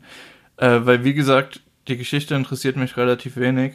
Und wenn man dann halt wirklich nur die wichtigen Kämpfe adaptiert, ey, da kann ich nur gewinnen. also, ne, das, Selbst wenn jetzt Naja. Leute sagen, ja, ihr findet ja die Geschichte nur deswegen eher uninteressant, weil sie ja nicht gut Ach, erzählt mein wurde, Gott, so. muss ich auch sagen, selbst danach, also se das, was jetzt so Mann. am Schluss da ist, das interessiert mich nicht, weil ich habe was Besseres davon, ich habe Fate und da sind dann jetzt alle mythologischen Figuren alles da und das ist cooler, da brauche ich das jetzt nicht, sorry Leute. Und jetzt noch mal Nee, irgendwie äh, Journey to the West Auch oder die- so, ey, nee, das brauche ich nicht wirklich noch mal, Leute, nee. auch die Teile, die jetzt adaptiert wurden, ich glaube, äh, von, ich habe es von Leuten gehört, die sich das komplett durchgelesen haben bis zu dem Punkt, dass halt wirklich so dieses, der Höhepunkt der Story, diese äh, Rivalität zwischen Chin und ah, dem anderen Typen. Dem Schlüssel, Das, hä? dem Schlüssel. Ja, genau, dem Schlüssel. Wie, wie heißt nochmal der? Weiß ich nicht, der? Schlüssel ist doch egal, jeder weiß, Ja, was ist, ist. okay. Gut. Also diese Rivalität zwischen den beiden soll ja wohl auch das, das Highlight gewesen sein von, ähm, ja, von, von der Geschichte bis jetzt. Und auch, dass, dass es am Ende heißt, ja, ey, für meine Freunde und so, muss ich halt sagen, ja, ey, das, da brauche ich keine weitere Einführung davon. Ich kaufe euch das ab, dass ihr zwischen dem Turnier nochmal echt eng zusammengewachsen seid als, als Freunde, als, als Gruppe. Äh, das kaufe ich euch auch ab, ohne dass ihr den ganzen Scheiß zwischendrin adaptiert. Weil ich diesen Scheiß zwischendrin, wo die Freunde werden, habe ich schon tausendmal gesehen. Ja, also ich muss Naja. sagen, nach Tower of God habe ich Bock gehabt, weiter Tower of God oder mir den äh, Manga, Webtoon, wie auch immer, dann anzusehen. God of In High School ist mir jetzt egal. Weg damit. Mm, Und nächste Season wartet ja Noblesse auf uns. Kann sein. Habe Oder nicht, zumindest auf mich. Ich, ich hab mir noch fast Fall nicht geguckt, weil ich keine Zeit hatte, Lukas. Tut mir leid. Okay. Gut. Dann- Ähm, No Guns Live, Season 2, was sagst du? Du bist ja ein bisschen größerer Fan. ähm, Was denn? Ich du find- sagst doch immer, du findest es, ja, ich finde dir gefällt es richtig gut. Ich finde es ganz gut, ja.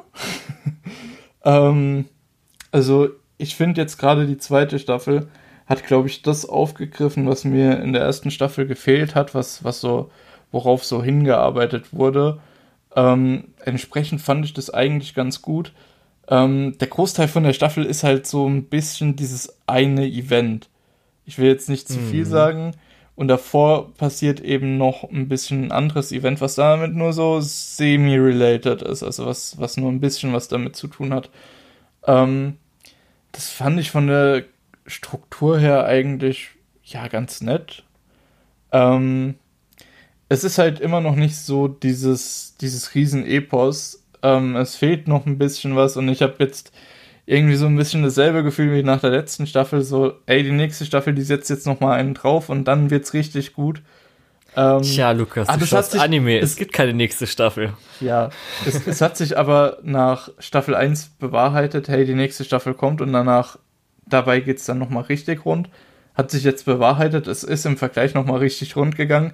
Und wenn die sich weiter steigern, dann äh, ja, könnte das tatsächlich auch relativ weit oben in meiner Gunst landen. Aber im Moment ist halt so, okay. ja, ist cool, aber ist jetzt nicht äh, das Beste.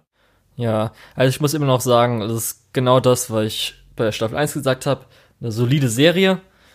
Und mhm. dieses Mal hat es aber ein bisschen mehr Schwächen für mich gehabt. Gerade, weil du hast schon gesagt, es war irgendwie so. Er hat sich ein bisschen mehr gezogen, aber nur so leicht. Der mhm, Final Clash war eine rechte Enttäuschung, fand ich. Das stimmt allerdings, ja. ja da so wie es aufgebaut wurde über die paar Episoden. Und ich mochte auch nicht, ohne jetzt zu spoilern, dieses, ha, es lief alles nach Plan. Wir haben das genauso geplant, dass es so passieren wird. Ja, das, das mag ich generell nicht. was, was ich nicht mag. Ja, ja, Weil das haben wir schon auch bei SAO vorhin gesagt, es nimmt die Selbstbestimmung der Charaktere, weil das so ein bisschen so oh, ernsthaft, ja, ihr habt alles mhm. geplant. Ja, das Vor allem es, so es wird, es wird halt teilweise auch echt unglaubwürdig, wenn dann, also jetzt gerade bei, bei No Guns Live, wenn die Firma, die sagt, hey, das haben wir alles so geplant, im Endeffekt ein riesen PR-Desaster äh, hat, dann ist es auch so ein bisschen, ja, ist es wirklich nach Plan gelaufen? Hattet ihr euch das wirklich vorgenommen? Und es ist ganz schön kompliziert, zu diesem Punkt zu kommen. Also mit der Komplexität mhm. hättet ihr bestimmt auch irgendeinen Plan aushacken können, der, ich weiß nicht, euch unbeschadet gelassen hätte. Also im Endeffekt, ja, mein Gott, das ist eine Trope, die wir generell, glaube ich, nicht so mögen. Von daher ist. Was ich mich noch kurz frage, das ist der letzte Punkt, war das diese Staffel mit dem X-Ray Stalker-Typen? Ja. Ja, das war auch sowas, okay, ja, so das war ein bisschen, Ding, aber hm, gut. Das war ein bisschen seltsam, das hat auch nicht so ganz reingepasst. Ja, weil dann auch am Schluss kam er ja wieder zurück, was ja auch die ganze irgendwie so Spannung so genommen hat, so, oh, was, er ist jetzt auch wieder da, ne? Okay, das war ein bisschen weird, wollte ich nur erwähnt haben, darum. Naja, ja, passt auf jeden Fall. Ja, hallo! Ja, ähm, Origairu, Staffel 3. Da, da würde ich dich vorher gerne was fragen. Mhm. Möchtest du jetzt viel darüber reden oder soll ich das im Laufe des Jahres oder vielleicht des nächsten Jahres aufholen und wir machen eine große Folge dazu? Ich will drüber reden und wir machen eine große Folge dazu. okay, dann musst du dich aber jetzt ein bisschen kurz fassen. Ja, also erstmal will ich sagen, Lukas, ich liebe ich Yui so, so sehr. Ich muss echt sagen, dieser Charakter hat man vielleicht auch gesehen, wer meinen Twitter verfolgt hatte. Ich liebe ja. Yui so verdammt sehr. Gott! Ach Gott. Ah. Und jetzt zu wissen, dass ich wahrscheinlich, möglicherweise, nie mehr ein Yaholo von ihr hören würde, schmerzt einfach nur richtig, richtig tief. Aber was als Außenstehender als größte Kritik diese Staffel so genannt würde, ist, dass Yui bisschen zu viel Screentime bekommen hat, was mich natürlich nicht gestört hatte weil zumindest jetzt am Schluss es um Yukinos ähm, Konflikt geht und wie er aufgelöst wurde und darum viele Fans sich halt so gewünscht haben, dass auch vielleicht mal ein bisschen mehr von ihrer Seite, vielleicht auch ein innerer Monolog mal gezeigt wird, aber okay. Aber ich kann sagen, dass wenn du ein Mikrofon neben mich gestellt hättest bei der letzten Episode, hättest du einfach die ganze Zeit durch gehört hättest, weil es einfach, ach, das war so schön. Das war wirklich kulminiert aus allen Staffeln alles so zusammen, was man sich gewünscht hatte. Und es war so fucking süß und so wundervoll. Ah, Gott. Ach, da gibt's aber am Schluss wirklich, die letzte Folge war einfach Fanservice in dem Sinne, dass wirklich, also es war nicht extra dazu, sondern es hat alles so schön Mm, abgeschlossen, ja. Abgeschlossen. Also man weiß auch zumindest, es gibt so Sequel-Light-Novels so ein bisschen, die, glaube ich, irgendwelchen Blu-rays beigelegt ist oder so.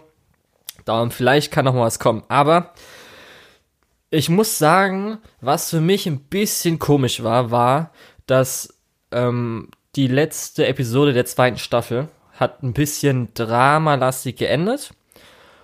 Und dann die, über die dritte Staffel wirkte es so normal.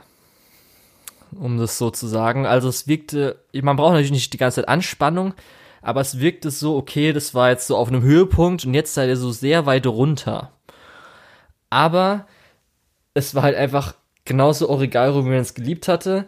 Dadurch, dass sie jetzt ähm, nur zwei Light Novels für die Staffel adaptiert haben, konnten sie eigentlich vieles adaptieren und mussten nicht irgendwelche Sachen rauslassen. Ich habe ja in der ersten oder in der Preview erwähnt, dass sie irgendwie so eine Folge als Rückblick äh, oder eine Szene als Rückblick gezeigt haben, die es in den anderen Staffeln nicht gab, weil sie einfach nicht genug Zeit hatten.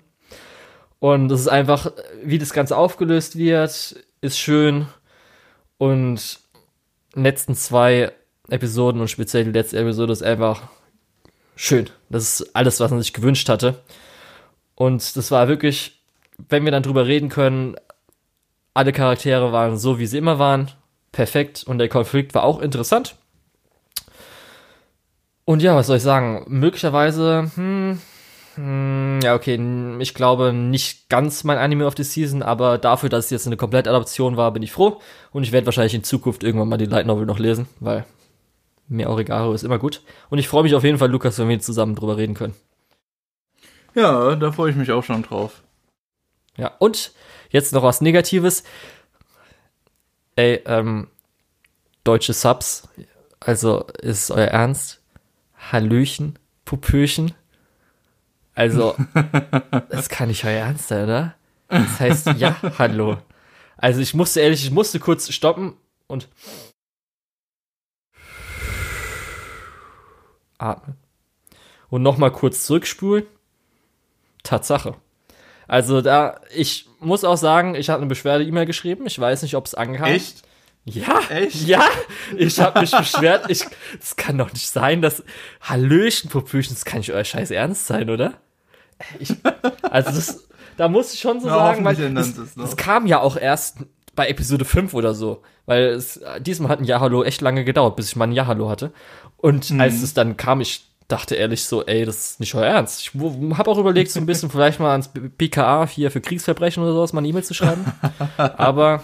Aber äh, bei Nonon Bioris Nyanpasu haben sie doch äh, richtig übersetzt. Weiß ich nicht, was da los war, ey. Es war ja auch, es ist ja geteilt zwischen Anime on Demand und Crunchyroll und so. Ich habe bei beiden eine E-Mail geschrieben.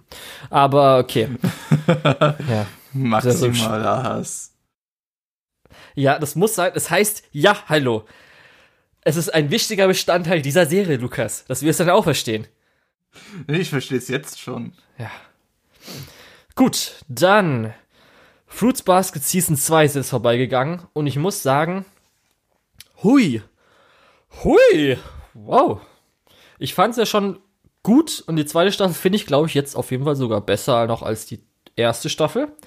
Was ein bisschen komisch ist, ich habe ja schon erwähnt, dass sehr viele Charaktere eingeführt wird, weil wir haben ja alle von den ähm, Tierzeichen, dann Freunde, da kommen dann teilweise auch noch bisschen Geschwister zu, dann noch mal ein bisschen andere Charaktere.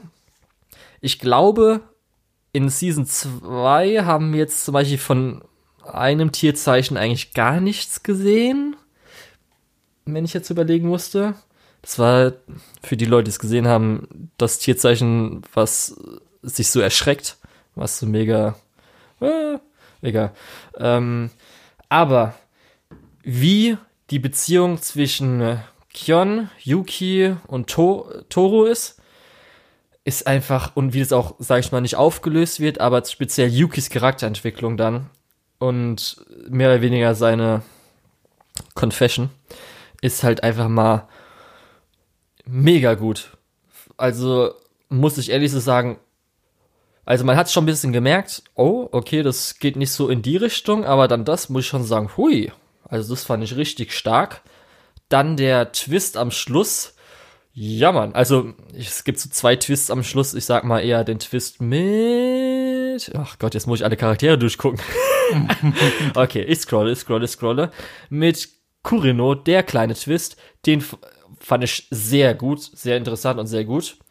Und auch so, der Humor gefällt mir ganz gut und auch das Ganze. Es geht halt sehr in Fruits Basket, habe ich ja schon mal erwähnt, um ähm, familiäre Bindungen, Beziehungen insgesamt und auch um häusliche Gewalt, psychische Gewalt. Und das ist jetzt speziell in der zweiten Staffel, fand ich auf jeden Fall nochmal stärker. Und jetzt dann freue ich mich auf die finale letzte Staffel, weil das wird, glaube ich, echt hui, wenn da, was da jetzt alles zusammenkommen sollte. Wow. Ich kann dir, glaube ich, echt sagen, es wird dir gefallen. Du musst halt schon viel, glaube ich, gerade bei der ersten Staffel, weil er ein bisschen auch so dabei ist. Ist die nächste Einführung Staffel und die so. letzte Staffel? Ja, ich glaube, es hieß am Anfang, es war, glaube ich, auch gerüchteweise so, dass halt so 70 Episoden, dann die Manga-Leser, ja, okay, kommt so ungefähr hin. Und Mhm. Auf jeden Fall die letzte Staffel sollte dann die nächste Staffel sein, ja. Dann werde ich auf jeden Fall versuchen, zumindest der, dem Rückblick darauf, das Mhm. fertig zu schauen. Weil ich hatte ja gesagt bei Fruits Basket Staffel 1, dass äh, wenn du mir es weiterhin empfehlen kannst, wenn du mir es über die nächsten Staffeln empfehlen kannst, dann werde ich es mir auf jeden Fall auch angucken. Mhm. Ähm, und entsprechend, ich glaube, das muss ich jetzt halt einlösen, weil zumindest für die letzte Staffel dann, ähm, damit wir darüber reden können. Ja. Es ist halt sehr es scheint sich ja charaktergetrieben. bewährt zu haben. Genau, es ist sehr charaktergetrieben und auch dieses ganze Tier Gimmick in Anführungszeichen kommt eigentlich auch gar nicht so drin vor. Also es ist halt noch ein riesengroßes Fragezeichen immer noch. Also wir haben immer noch nicht ganz so das, sage ich mal, Geheimnis so dahinter. Darum. Ja, ist ja aber in dem Fall Ja. noch nicht schlimm. Genau. Äh, die müssen sich ja auch noch was für die letzten 24 Episoden aufheben. Korrekt, Lukas. Ähm, Gut. Dann Gut. etwas, auf das du dich sehr gefreut hast und ich eigentlich auch so. ja, äh, Decadence. Genau. Ähm, wo ich sagen muss, ähm, die Prämisse äh, war ja relativ interessant, dass man äh, eine postapokalyptische Welt hat, die aber eigentlich als Videospiel für eine Cyborg-Rasse dient, die über der Erde schwebt. Hat man so noch nicht so oft gehabt. Ähm, ich glaube tatsächlich, dass ähm, die Dinge, die wir am Anfang gesagt haben, äh, dass das so ein Fight the Power Ding wird, ähm, dass das gar nicht so stark eingetroffen ist, beziehungsweise es ist schon eingetroffen. es ist schon eingetroffen, aber die haben es dann noch mal ein bisschen in eine andere Richtung gelenkt, was ich durchaus ganz nett fand. Und äh, gerade die letzte Episode, das letzte äh, Stillframe war eigentlich der perfekte Abschluss für diese Serie. Ähm, so zu, den, zu dem, was in der Serie passiert, muss man halt sagen, ey, Natsume ist halt einfach ein fantastischer Charakter.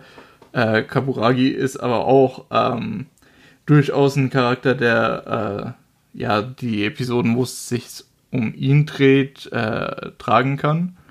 Und diese Charakterentwicklung ähm, zwischen den beiden und von den beiden getrennt voneinander ähm, macht halt einfach super viel Spaß und das Ganze dann in dieser ja etwas besondereren Welt ähm, ja hat sich gelohnt, würde ich behaupten. Ja, also für mich, so wie ich es am Anfang gedacht habe, weil ich habe ja gesagt, ähm, ich war nach der ersten Episode nicht so überzeugt und selbst als dann die zweite kam mit dem großen Twist, äh, war ich immer noch so, okay, ist in Ordnung. Und das hat sich eigentlich bis zum Ende bei mir durchgezogen, weil ich als so solide Serie, bisschen besser wahrscheinlich als No Guns Live Season 2, weil sie halt auch schön abgeschlossen ist und so, aber irgendwie auch nicht mehr. Es war halt so, okay, also man konnte so ungefähr den Verlauf eigentlich so vorhersehen.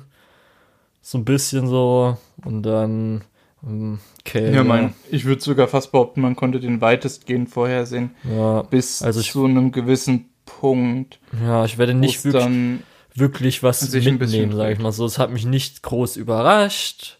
Es war halt, ich will nicht sagen Action-Kino, sondern halt nochmal, also nicht ganz Popcorn-Kino, du weißt aber ungefähr, was ich meine. so also gutes, Also ich stimme dir zu, es, es wird kein. Klassiker, aber es ist ein durchaus interessantes, äh, ein durchaus interessanter Blickwinkel auf eine ja relativ alte Geschichte, die man sich durchaus mal äh, antun kann.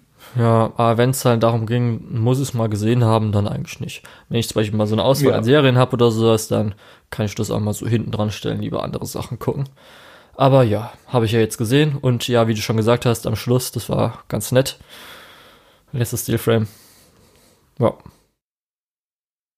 Ja, wie gesagt, insgesamt ähm, ist es halt einfach was, was äh, es funktioniert, es macht, was es tun soll. Als Produkt ist es halt sehr gut, aber als äh, ja.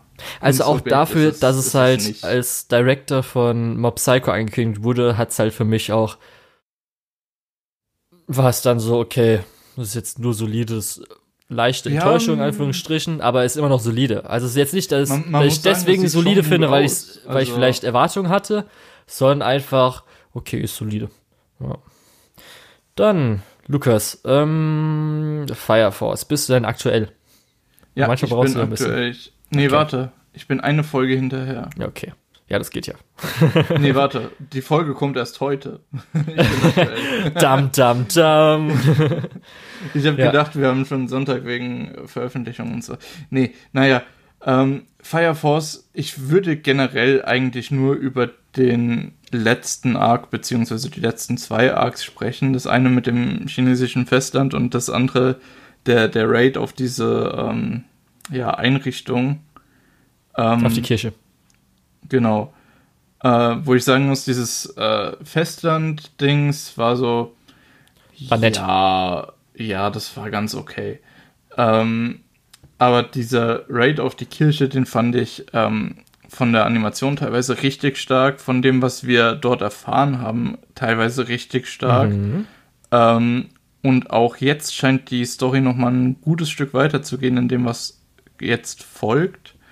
Ähm, kurz, äh, das, was wir auf dem Festland gesehen haben, war auch die, ähm, äh, das, was wir mitbekommen haben, was wir gehört haben, was da als, äh, was da aufgeklärt wurde, war schon ein relativ wichtiger Punkt, weil ich gesagt habe, dass das bei dem anderen Arc so ein bisschen stärker war.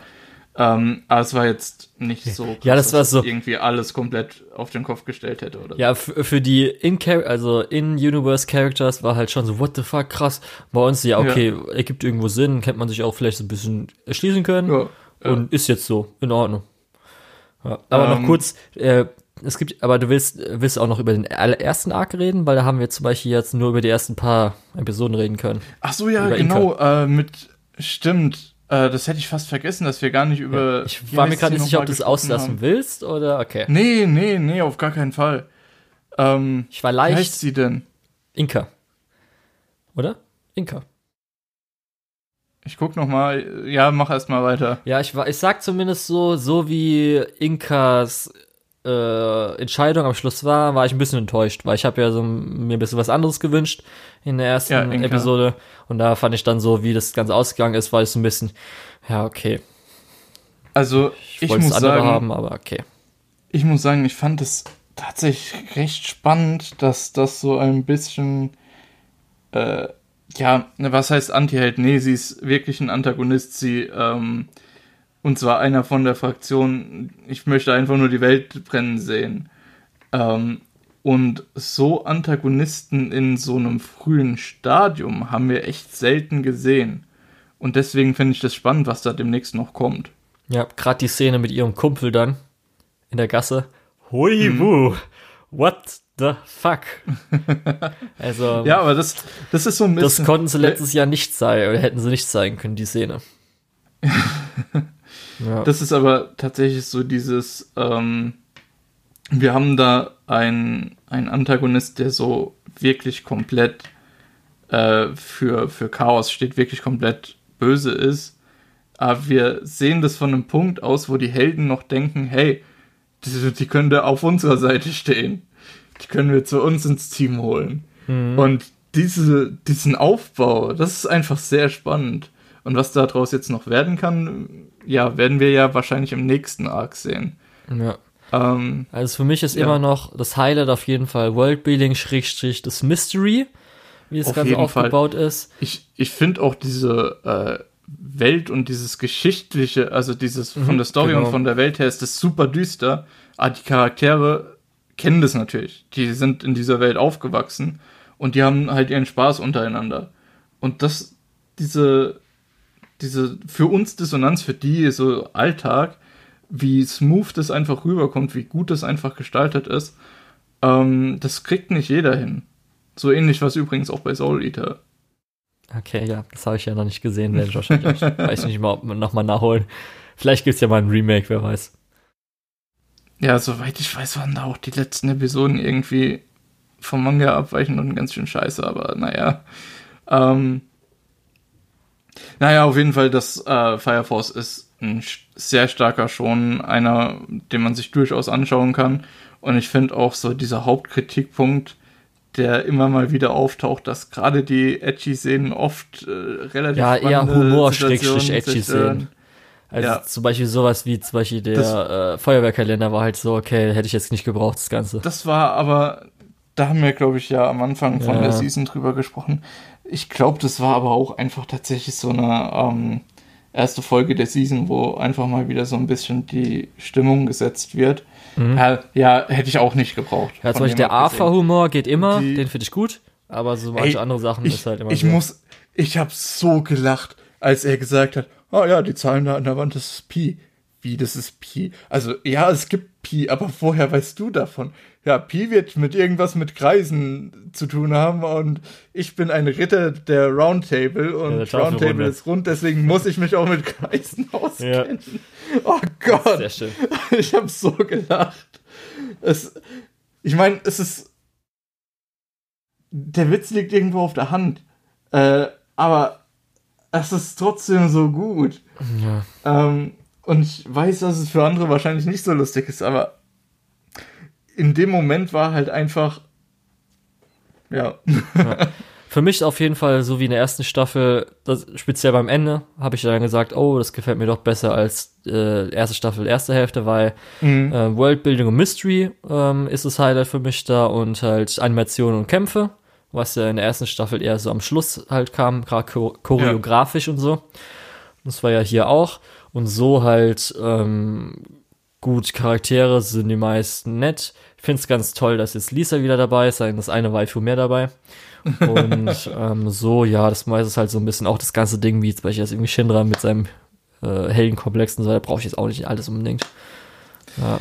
Mm, ich weiß nicht, Shinra ist halt für so eine Story relativ interessant. Ja, also er ist auf jeden Fall besser als die meisten anderen schon Protagonisten, finde ich. Oder viele andere. Ja, mein Punkt ist im Prinzip, dass die anderen schon äh, Protagonisten haben eigentlich auch alle einen Heldenkomplex, ähm, müssen aber immer irgendwelche anderen Erklärungen finden, warum sie jetzt so heldenhaft auftreten. Während bei Shinra ist einfach, ich, bin, ich will ein Held sein, also bin ich ein Held. Ähm, was einen guten Satz unnötigen Drama einfach vermeidet. Was ja. ich ganz in Ordnung finde. Gerade wenn man sich hauptsächlich aufs Mystery und die Action konzentrieren will, braucht man dieses Character-Drama nicht und dann kann man auch da im Prinzip eine Abkürzung einfach nehmen. Okay. Finde ich schon gerechtfertigt. Mhm. Gut, dann, Lukas, das Highlight der Season, würde ich, glaube ich, als Dein Highlight. Ja, jetzt tu nicht so. nee, es ist auch mein Highlight der also. Season, und zwar ReZero Staffel 2, der erste Teil. Und ich muss sagen, ich hatte ja ein bisschen Angst, dass das nicht so gut wird. Ich bin nicht der größte ReZero-Fan gewesen von der ersten Staffel. Aber Alter, diese zweite Staffel hat mich richtig abgeholt und die hat so vieles so gut gemacht. Also, echt Hut ab. Also, ich weiß nicht, was, was man da jetzt groß noch sagen soll. Ich glaube, die meisten Leute haben es gesehen und die meisten Leute finden es gut. Ich weiß nicht, was, was willst du denn dazu sagen? Also, was glaube ich uns beiden halt so gut jetzt an der zweiten Staffel gefällt, ist halt dieses Ding, dass sehr viele ähm, Variablen reingeworfen werden das heißt mhm. nicht so, dass irgendwie jetzt, äh, wie in der ersten Staffel Subaru hat halt dieses eine Ziel und dann äh, muss er sich natürlich Methoden und so weiter irgendwie hinarbeiten, dass er jetzt das Problem löst, sondern es werden Probleme, also er kriegt Probleme, dann stirbt er wieder und dann sind die Probleme auch wieder anders. Das heißt, es werden immer mehr Sachen reingeworfen mhm. und er ist einfach überfordert. Also er schafft es nicht, das Ganze zu lösen. Plus, dass Voll. wir recht große Mystery-Reveals, glaube ich, haben. Weil man muss auch sagen, ja. dass, glaube ich, das Auf ist jetzt Fall. von irgendwie Volume, äh, irgendwie, keine Ahnung, 5 und 6 und es gibt schon 12 Stück, irgendwie sowas. Und es soll ja noch länger gehen. Ich glaube, also ReZero ist gerade so ungefähr bei fünf Elftel, sechs Zwölftel, eineinhalb, irgendwie sowas von der ganzen Geschichte. Ja. Also es ist noch recht lange, darum weiß ich nicht, wie die Mysteries, wie krass die jetzt gelöst sind. Aber du weißt ungefähr, was ich meine. Ähm, Und das ist alles ja, in weiß, einer du Staffel von zwölf Episoden. 13, Okay, oder? 13, 13. ähm, da wir doch, glaube ich, etwas länger darüber reden wollen, nein, nein, muss nein. ich gerade mal nein. kurz, muss ich gerade mal kurz wirklich sagen, wir haben Subaru ja eigentlich immer in relativ ausweglos wirkenden Situationen gesehen, aber er hat halt hier jetzt wirklich 13 Folgen lang an demselben Problem zu knabbern und das Problem ist ausnahmsweise, beziehungsweise so das erste Mal eigentlich, Das sind Probleme, äh, nicht- Lukas. nicht, genau, das Problem ist nicht statisch. Es gibt mehr als eine Person, die weiß, dass Subaru äh, irgendeine Art von entweder Zeitwiederholung oder Respawn oder was auch immer äh, hat. Also die wissen, dass dort irgendetwas ist, aber nicht genau sagen können, was es ist, aber ungefähr sagen können, was die Wirkung davon ist. Was eben dazu führt, dass wir tatsächlich Leute haben, die darauf reagieren können, dass er sich anders verhält. Sie wissen zwar nicht, wie er sich vorher verhalten hat, aber sie sehen, okay, er macht jetzt dies und das. Ähm, da hat er vielleicht das und das rausgefunden. Ähm, und dann muss man sich nicht überlegen, hey, ähm, also da müssen sich die anderen Charaktere nicht überlegen, hey, ähm, wie hat er das überhaupt rausgefunden, sondern die können einfach sagen, okay, es kann sein, dass er es in einem anderen Leben herausgefunden hat oder dass er die Zeit zurückgespult hat oder was auch immer ähm, und es so rausgefunden hat. Und ja, Äh, ja, ich Ähm, weiß nicht, ob das so ein großer Punkt ist, weil das glaube Nee, ich, wenn ich, ich das ist ja nur- eigentlich nicht wirklich passiert. was das, ich, was ich damit ausdrücken möchte, ist, dass es jetzt mehr Variablen gibt, dadurch, dass die Variablen eben auch auf ihn reagieren können. Ja, es Ähm, muss, die müssen ja nicht, nicht- ja, das ist ein Punkt, aber sie müssen ja nicht reagieren, sondern es dadurch, dass es ja so viel Verschiedenes gibt, dadurch, dass er schon ein bisschen anders reagiert, das ist ja so wie bei einfach ähm, Butterfly-Effekt, Ja, dass er dieses Mal zum ersten Mal merkt, dass wenn er sich in bestimmten Punkten anders verhält, dass die Leute un unterbewusst einfach drauf reagieren, weil zum Beispiel, wenn du jetzt dann, äh, zum Beispiel wie Ja, Garfield wie sich gesagt, verhält, halt wie Garfield sich Ja, verhält, ist ja komplett anders, nur weil Subaru sich halt anders verhält, aber das ist ja Ja. nicht so, dass er weiß, ah, die verhält sich anders, sondern einfach ja, instinktiv halt so. Ja Und es sind halt viele Ähm, Sachen an sich einfach Punkte, die halt da sind. Und das macht Ja. das Ganze halt einfach mega spannend, weil wir haben es ja auch nicht gelöst bekommen. Wir hätten ja Vor normalerweise, wenn es jetzt nicht geteilt worden wäre, wäre das ja am Stück gewesen, was ich einfach was so geil gewesen wäre, jetzt Ja. aber leider natürlich nicht passiert ist. Und ähm, ja, ich, ich weiß nicht, ich finde es ganz okay eigentlich. ja, Ich finde, die haben einen guten Absprungpunkt gefunden. Äh, Ja, ist ein bisschen so. cliffhangerig, aber naja. Ähm, was ich noch sagen wollte, äh, du hast ja jetzt das, was du gesagt hast mit den vielen Variablen, ja, auf jeden Fall.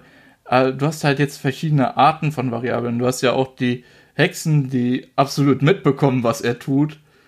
Ähm, und auch wissen, was er in seinem letzten Leben getan hat und in dem davor. Ähm, die sind halt eben, die bleiben halt gleich, auch wenn er sich zurücksetzt. Und das ist halt auch ein sehr spannender Punkt, meiner Meinung nach. also wenn du es jetzt schon erwähnst, wollen wir jetzt einfach ins Spoiler-Teil gegangen sein oder Äh, wir den Spoiler-Teil schon so komm, setzen? Komm, dann, dann gehen wir jetzt in den ja, Spoiler-Teil. du setzt den Spoiler-Teil auch so, Lukas, schon vor die Hexe Mach bitte. ich. Weil das ist schon eigentlich ein Spoiler, weil eigentlich weiß man nicht, Die wer was ist davor. Hexen. Ja, Alles nicht klar, gut, setz ich davor. Schon. Du hättest, Ähm, wusstest vorher auch noch nicht, Lukas, also sagen wir jetzt nicht so. Ja, ich muss zumindest Ja, sagen, doch, also, ähm, Rem gegen Ekidna eintauschen ist einer der besten Trade Deals auf der Welt. Alle äh, Trade Deals aller Zeiten. ich muss sagen, ohne Scheiß, diese, diese, okay, äh, diese Hexen, dieses, diese Thematik von den, von den Todsünden, ähm, mal so anders gesponnen. Weil normalerweise hast du ja sowas wie die Todsünde der Gier, dass, dass die Leute halt wirklich entweder alles horten oder was weiß ich was, ähm, die, die Leute um jeden kleinen Scheiß berumsen, einfach um mehr zu haben, während sie halt gierig nach Wissen ist. Das ist ein sehr einzigartiger Spin auf diese Todsünde. Und das gilt, glaube ich, für alle sieben Hexen. Bei manchen bin ich mir noch nicht sicher, weil man relativ wenig gesehen hat. Äh, es scheint so, als wären die alle nicht einfach diese Todsünde und das ist halt ihr Charakter, sondern ähm, eben, dass das eben da noch eine Transferleistung da ist.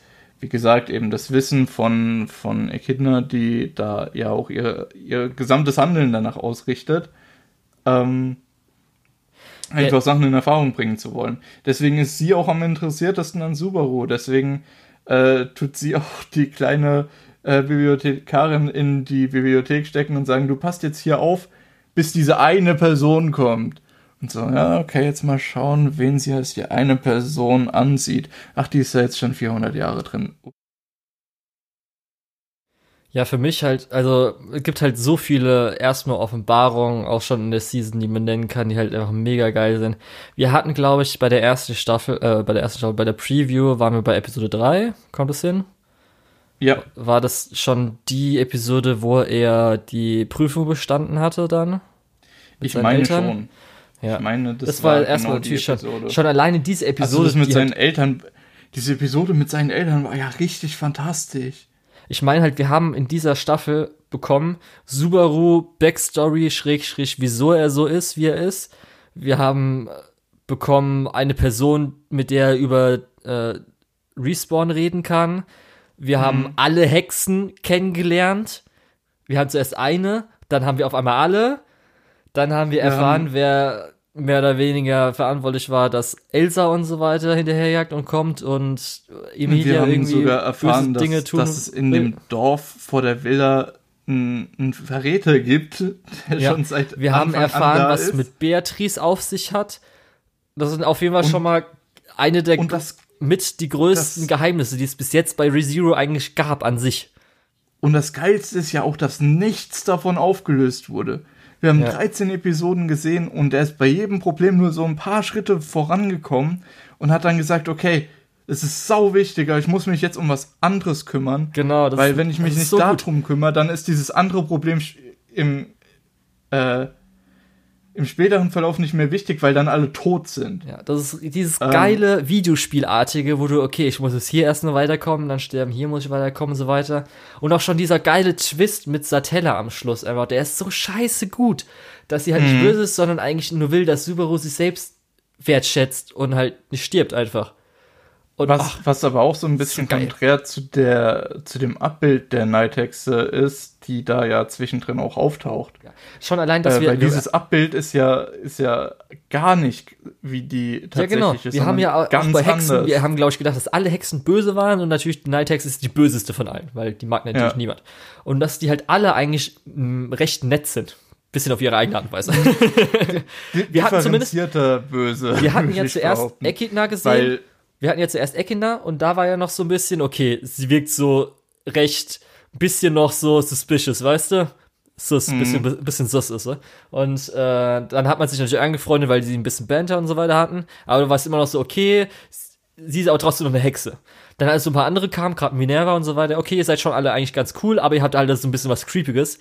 Aber als dann Satella auch noch da ist, die eigentlich recht böse ist, aber dann doch nicht. Das hat dann nochmal das, das Ganze gezielt, dass es schon noch mal ein bisschen das Ganze umgedreht hat, was mir auch echt gut gefallen ähm, hat. Ja. Aber vor allem in dem Moment, in dem man eigentlich anfängt, Echidna zu vertrauen, äh, bekommt man halt Dinge mit, die sie getan hat und die sie aktiv noch tut äh, und die sie noch vorhat, die schon eigentlich ziemlich böse sind. Also hast du ihr irgendwie die ganze Zeit irgendwann mal vertraut? Also ich hatte die ganze Zeit auf jeden Fall also so, ja, das auf jeden Fall. Nee, also Haken stimmt. ist auf jeden Fall da, also, das wissen wir alle. also genau das macht's ja spannend. Die sind nicht nur böse, also sie sind schon böse. ähm, und das ist ja das Spannende. Sie meint's die, gut, sie meint's gut. Ich, ich, weiß nicht, welche Hexe das ist. Ähm, die mit den drei Monstern. Das war, glaube ich, äh, Völlerei, die, oder? Die Vielhasen, der Wal und den einen, den wir noch nicht gesehen ja, ich haben. Glaube, ich glaube, Völlerei. Ich weiß gar nicht mehr, die ganzen sieben Todessünden kann ich nicht ähm, auswendig, Lukas, tut mir leid. äh, auf jeden Fall. Ähm, die fand ich auch richtig spannend.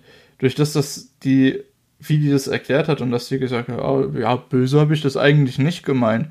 Es ist schon, ist schon sau böse. Es ist mir aber auch egal, wenn ihr die einfach, äh, ja, entfernt, wenn ihr die einfach tötet. Ist mir Aber eigentlich auch egal. Sagst, Könnt ihr schon machen. Das ist ja auch schon erstmal, äh, ist es halt so krass, dass wir ja überhaupt mal Satella sehen. Das war ja, dass wir zum ersten Mal sie ja sehen in der echten mhm. Welt. Das war ja schon der große What the fuck? sie kann einfach auftauchen in einem Loop, was? Ja. Aber dass sie da am Schluss sogar nochmal charakterlich nochmal mehr zeigen, das war auch nochmal sogar eine Steigerung innerhalb dieser 13 Episoden von einem Ding, wo man denkt, okay, jetzt allem- sehen wir sie nie wieder so ungefähr, wahrscheinlich in zwei Staffeln, aber dann, nein. Vor allem, ich weiß nicht, ob jetzt meine Vermutung schon Spoiler ist oder ob das eigentlich relativ auf der Hand liegt, weil ich hatte das Gefühl, es liegt relativ auf der Hand.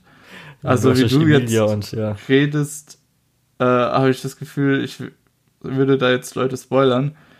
Ähm, Das ist ja deine Vermutung, du hast ja nicht gelesen, darum ist egal. Ja, okay, gut. Nämlich die Vermutung ist ja ganz einfach, dass, dass wenn Emilia verzweifelt, dass dann eben äh, dieses, dieses Abbild äh, der, der Nighthexe eben rauskommt. Ja, also entweder ob dann Und- Nighthexe, wenn sie als Geist existiert, aus sie einfach nur einen Körper übernimmt, ob Emilia die Ge- Nighthexe Ja. an sich ist, dann kann Das man ja natürlich überlegen, noch ein bisschen. ob irgendwas vielleicht sogar wegen, wir haben ja schon einen Time Loop, ob vielleicht noch irgendwas mit Zeitreisen ist, ob, weil Satella sagt ja, Subaru, du hast mich ja schon mal gerettet, oder du hast Mhm. mich gerettet, jetzt will ich dich retten. Ist da irgendwas komisches? Man weiß es nicht. Ich habe es auch noch nicht gelesen, Auf- also ich habe keine Ahnung. Auf jeden Alles Fall sehr interessant. Wird, wird das richtig interessant. Und ich glaube, jetzt hat ReZero in, innerhalb von 13 Episoden diese Tiefe bekommen, die ich in der ersten Staffel noch gesucht habe. Mhm. Und die das jetzt äh, auch echt, so dass es sich echt lohnt, jetzt weiter zu gucken. Ja. Dass man und was sie auch alles im Hintergrund noch haben. Lukas. Auch noch so, was ausgegangen ist. Erstmal, wir haben überhaupt schon die Königswahl, haben wir auch noch. Die ja Ja, auch noch stimmt, komplett ist alles ja- da ist. Dann alles mit den anderen Todesbischöfen, die haben wir auch noch alle da. Das ist einfach so, what the fuck, wie viel haben wir denn? Ja, das ist halt jetzt auch einfach was, was dazukommt, was einfach für diese 13 Episoden jetzt in den Hintergrund gerückt ist, was vorher die Staffel komplett dominiert hatte. Ähm, und jetzt haben wir halt einfach mehrere Komplexitätsebenen mit mehreren Fraktionen, die mehr, äh, die, die alle eigene Ziele haben. Und das ist jetzt eigentlich, ab jetzt wird's spannend. Ab jetzt wird ReZero, glaube ich, wirklich zu, zu ja, einem Klassiker, den man weiterempfehlen kann. Ähm. Und was mussten es- wir dafür opfern, Lukas? Was mussten wir dafür opfern? Nur Rem. wer? Bester Trade Deal ever. Wen? Wen? Ich sag's dir immer wieder. ist Rem?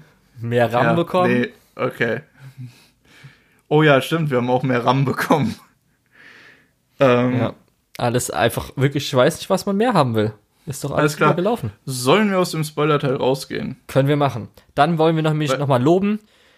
Studio, das haben wir auch schon in der Preview gelobt, die einfach ED, OP weglassen, längere Episoden machen, so wie ich auch Mhm. verstanden habe. Mhm. Wenn du auf die Zeit auch guckst, benutzen die auch teilweise die normalerweise Ad-Time, die zwischen Ja. Folgen geteilt ist, benutzen sie auch noch. Das heißt, das äh, Komitee hat es sogar entschieden, dass sie sagen, ey, wir geben euch einfach noch mehr Zeit, damit ihr es richtig umsetzen könnt. Also es ist wirklich einfach perfekt. Großartig. Ja, ich hoffe, dass es so beibehalten wird. Ähm, und ja, das war's dann eigentlich mit ReZero von meiner Seite, oder hast du noch was? Nö, also es ist auf jeden Fall das Ding, was man gesehen haben muss. Und holy fuck, Lukas, die Winterseason, die wird ja mal so krass. Holy Also gut, um, um dann meinen Gedanken auch nochmal aus dem Spoiler-Teil hier rüber zu bringen. Wir haben jetzt die Tiefe bekommen, die wir äh, gebraucht haben, damit ReZero so ein bisschen ja, generell interessanter wird und auch dieses Klassikerpotenzial entwickelt. Und deswegen muss man es echt gesehen haben. Ja. Daumen nach oben, Gut. den ich sehen könnte. Dann zwei Daumen nach oben von jedem von uns. Ähm, dann sind wir, glaube ich, durch für heute. Da haben wir, glaube ich, alles besprochen. Mhm. Äh, das war jetzt ganz schön lang. ähm, Ja, so wie man halt immer bei einer Season-Besprechung. Ja, gut. Äh, Also- du hast zwei komplette Serien zusammengefasst. Das haben wir Ja, normalerweise nicht. aber diese Season haben wir ein bisschen weniger, glaube ich, als sonst geguckt. Also, Lukas. Wir, wir waren schon mal bei geguckt zwei als Stunden sonst. 20 bei irgendwas oder zwei Vor, Stunden irgendwas. vor allem, ja, vor allem, ich war auch richtig faul, was die Sachen, die ich geguckt habe, anging. Ähm, beziehungsweise nicht faul, bei mir ging halt einfach anderes. Naja, wenn du jetzt irgendwie ein Ghibli-Movie oder zwei Ghibli-Movies statt einem Shogugeki no Soma guckst, das ist schon okay, Lukas. Danke. Ich glaube, da hast du dann, Danke, hättest du dann ja. eine bessere Wahl getroffen.